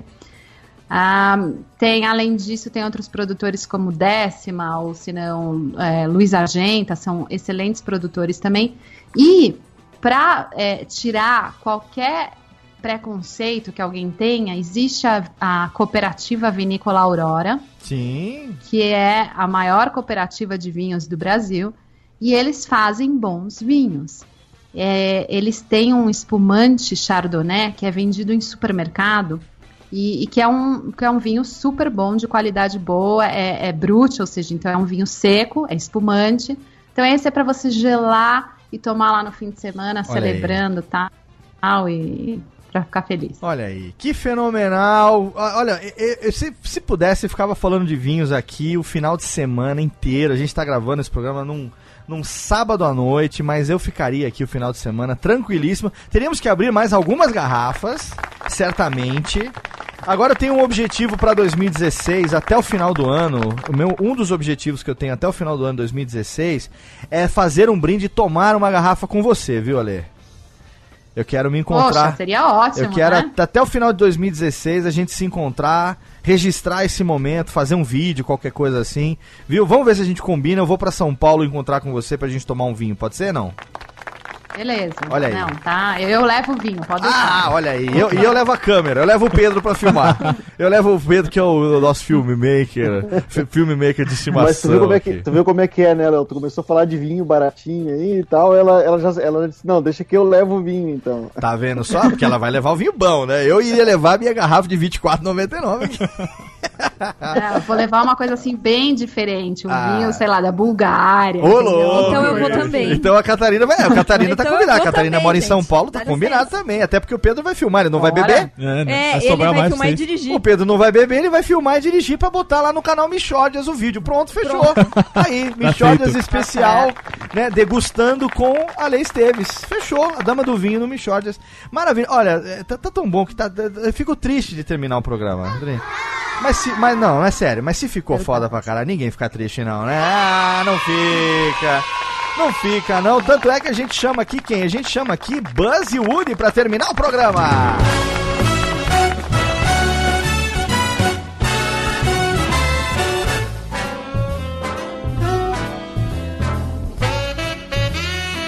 Olha que delícia, a gente termina esse programa de hoje fenomenal. Radiofobia muito esperado e olha, eu fiquei feliz de que eu tivesse esperado porque ele saiu muito melhor do que eu imaginaria fazer. E fiquei feliz principalmente porque para fazer esse programa aqui comigo, eu tive aqui do meu lado, ó, estou estendendo a mão e pegando nas mãos delicadas da senhora Palota, né? Da Catarina Adamo Palota e Pedro Palota, diretamente do Por Onde Vamos, eles que são aqui praticamente da família, são da família, claro, entram aqui, abrem a geladeira, passa a mão na minha bunda. Obrigado, viu, meus amores? Prazer é nosso. Muito obrigada pelo vinho, muito obrigada pelo convite, muito obrigada pela oportunidade de aprender tanto, né? Juro que eu vou prestar mais atenção nos rótulos. Muito legal poder participar sobre um programa de vinho, apesar de eu ser o único sóbrio e, e que não bebo aqui, né? Não, Mas- sóbrio ainda estamos porque a gente não tomou mais que uma garrafa. Super sóbrio. Super sóbrios aqui, high five aqui. Mas- Mas gostamos do vinhozinho, foi sim. muito, muito bacana mesmo poder bom. uma- pessoa que entenda tanto assim de vinho poder conversar com a gente. Canal Por Onde Vamos. Ô, louco, estourou, Técnica. Não, de novo. Cara, estourou alto mesmo. O que foi que eu fiz aqui? Ah, eu aumentei o que não era pra aumentar. Ah, tá bom. Então agora de novo. Canal Por Onde Vamos. Agora sim. Sucesso no YouTube. Quem quiser pode encontrar vocês aonde? Nas social medias? Como é que faz, hein? Pode encontrar a gente em youtube.com/barra por onde vamos, vídeos semanais, sempre tem muita coisa legal lá pra curtir, Facebook barra por onde vamos, por onde vamos.com.br, muito fácil encontrar a gente, é só que Fenomenal. Só querer e vive- vira e mexe tem RT lá nosso do Radiofobia, porque vocês sabem que vocês são, né? São de nossos aqui da casa. Estamos sempre juntos. Tá bom? O que foi? Tá com sono? não, tudo certo. Também não entendi esses Também não entendi essa todos. piscadinha. acho, É, que tá- é, é- acho é. que é vontade de tomar vinho, hein? Entrou um quisco no olho É, é dele. vontade de tomar vinho. Diretamente do Rio Grande do Sul, de Porto Alegre, ele que é CEO da agência Mateada, cliente do Radiofobia, parceiro do Radiofobia através do Mateada Podcast, um programa sobre o mundo dos publicitários, os bastidores de quem trabalha com publicidade. Se você não acompanha ainda, tá perdendo quinzenalmente um programa fenomenal editado pela Radiofobia Podcast Multimídia, Mateada Podcast. Denis Andrade, obrigado, meu amor, meu amor, meu amigo, meu amor, por que não, né? Obrigado, meu amigão. Pô, muito eu que agradeço e eu quero te fazer um convite pra ficar gravado aqui, que O é pra quê? tu vir aqui me visitar e a gente fazer um tour vinístico aí na, na- no Vale dos Vinhedos aqui na, na Serra Gaúcha. Você sabe que eu tô devendo uma visita a Porto Alegre tem pelo menos uns dois, três anos, acho que mais até. E assim que der, com certeza. O convite já está aceito, viu? Já está mais do que aceito. É só a gente criar oportunidade. E se for. Eu sou daquela política é o seguinte: se for dirigir, não beba. Se for beber, me chama, tá certo? Chamou, eu tô junto. E quem quiser acompanhar lá, Denis, eu, eu, eu- sou meio suspeito pra falar, porque a minha empresa edita o seu podcast. Então eu sou suspeito pra falar. Mas eu fico muito feliz de ver a, a, a repercussão, a aceitação que o Mateada Podcast tem tido aí na Podosfera e principalmente pelos profissionais de publicidade, é, pelos iguais, né? Que era para isso que nasceu o podcast, para falar com, com, sobre os bastidores aí da vida de quem trabalha com publicidade. A gente edita com um sorriso no rosto, porque é muito legal a interação entre os participantes. A gente vê como que a qualidade da captação está melhorando a cada programa e vocês estão felizes fazendo. Então, deixa aí o jabá para quem quiser acompanhar lá o Mateada Podcast.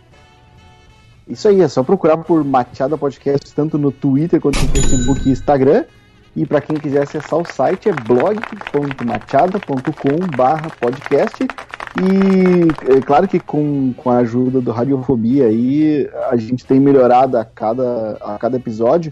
Mas uma coisa que me chamou muita atenção é que a gente tem batido um recorde atrás do outro. Cada novo episódio uh, é um recorde de audiência e, e isso está me deixando muito feliz porque tá, o sucesso está até melhor do que eu imaginava quando a gente começou o programa. Olha aí, isso é, isso é muito legal a gente ver, isso é reflexo da qualidade, da interação entre os participantes, da relevância do assunto que vocês estão trazendo, né?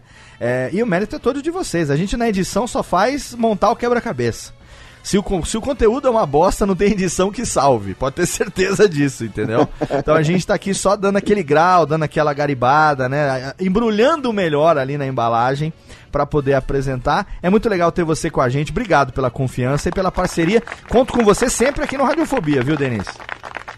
Pô, obrigado. Para mim é um prazer participar aqui. Me divirto e hoje, como um, um grande exemplo, aprendi muito. Estou saindo mais rico de conhecimento. Nem daqui. me fale. Nós aprendemos demais hoje com ninguém menos do que a dama do vinho, Ale Esteves. Obrigado, Ale. Que generosidade a sua. Muito obrigado, viu? Foi muito legal. Foi muito bacana também. Adorei participar. As duas horas passaram voando. Nossa, né? se deixasse, tá. ficaríamos três aqui.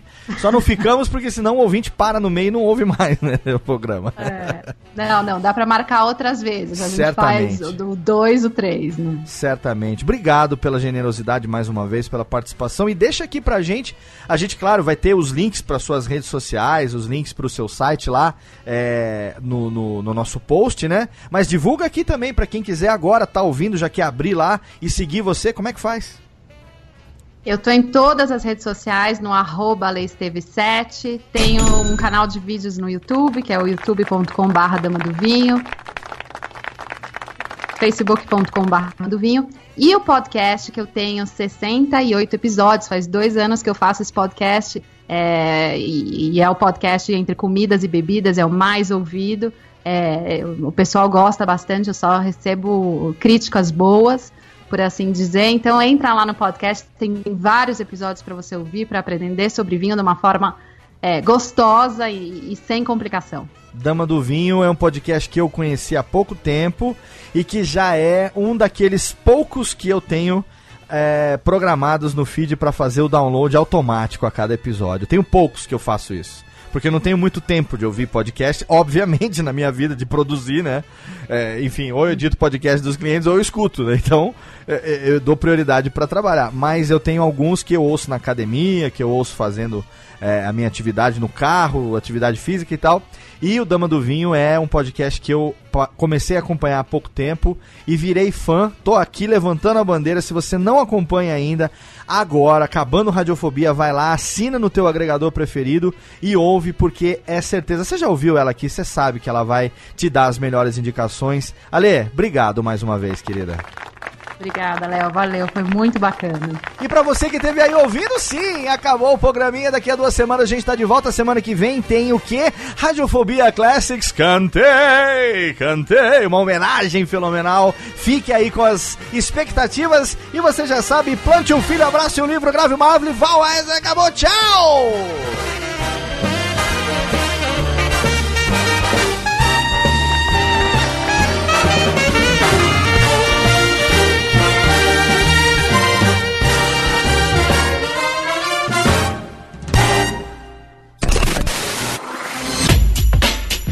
Rádio Fobia. Este podcast foi produzido por Radiofobia, podcast e multimídia. Conheça o podcast Dois Empregos. O podcast do trabalhador brasileiro. Sabe aquela história absurda que aconteceu no trabalho e você contava só no bar? Pois é, a gente conta pra todo mundo no Dois Empregos. Sigilo garantido. As histórias mais engraçadas E desgraçadas. enviadas por trabalhadores do Brasil e do mundo. Saiba os bastidores de quem trabalha na Faria Lima, No SAMU, em um call center. chão de fábrica e até na NASA. Toda semana um novo episódio. Dois empregos. no seu app de podcast favorito.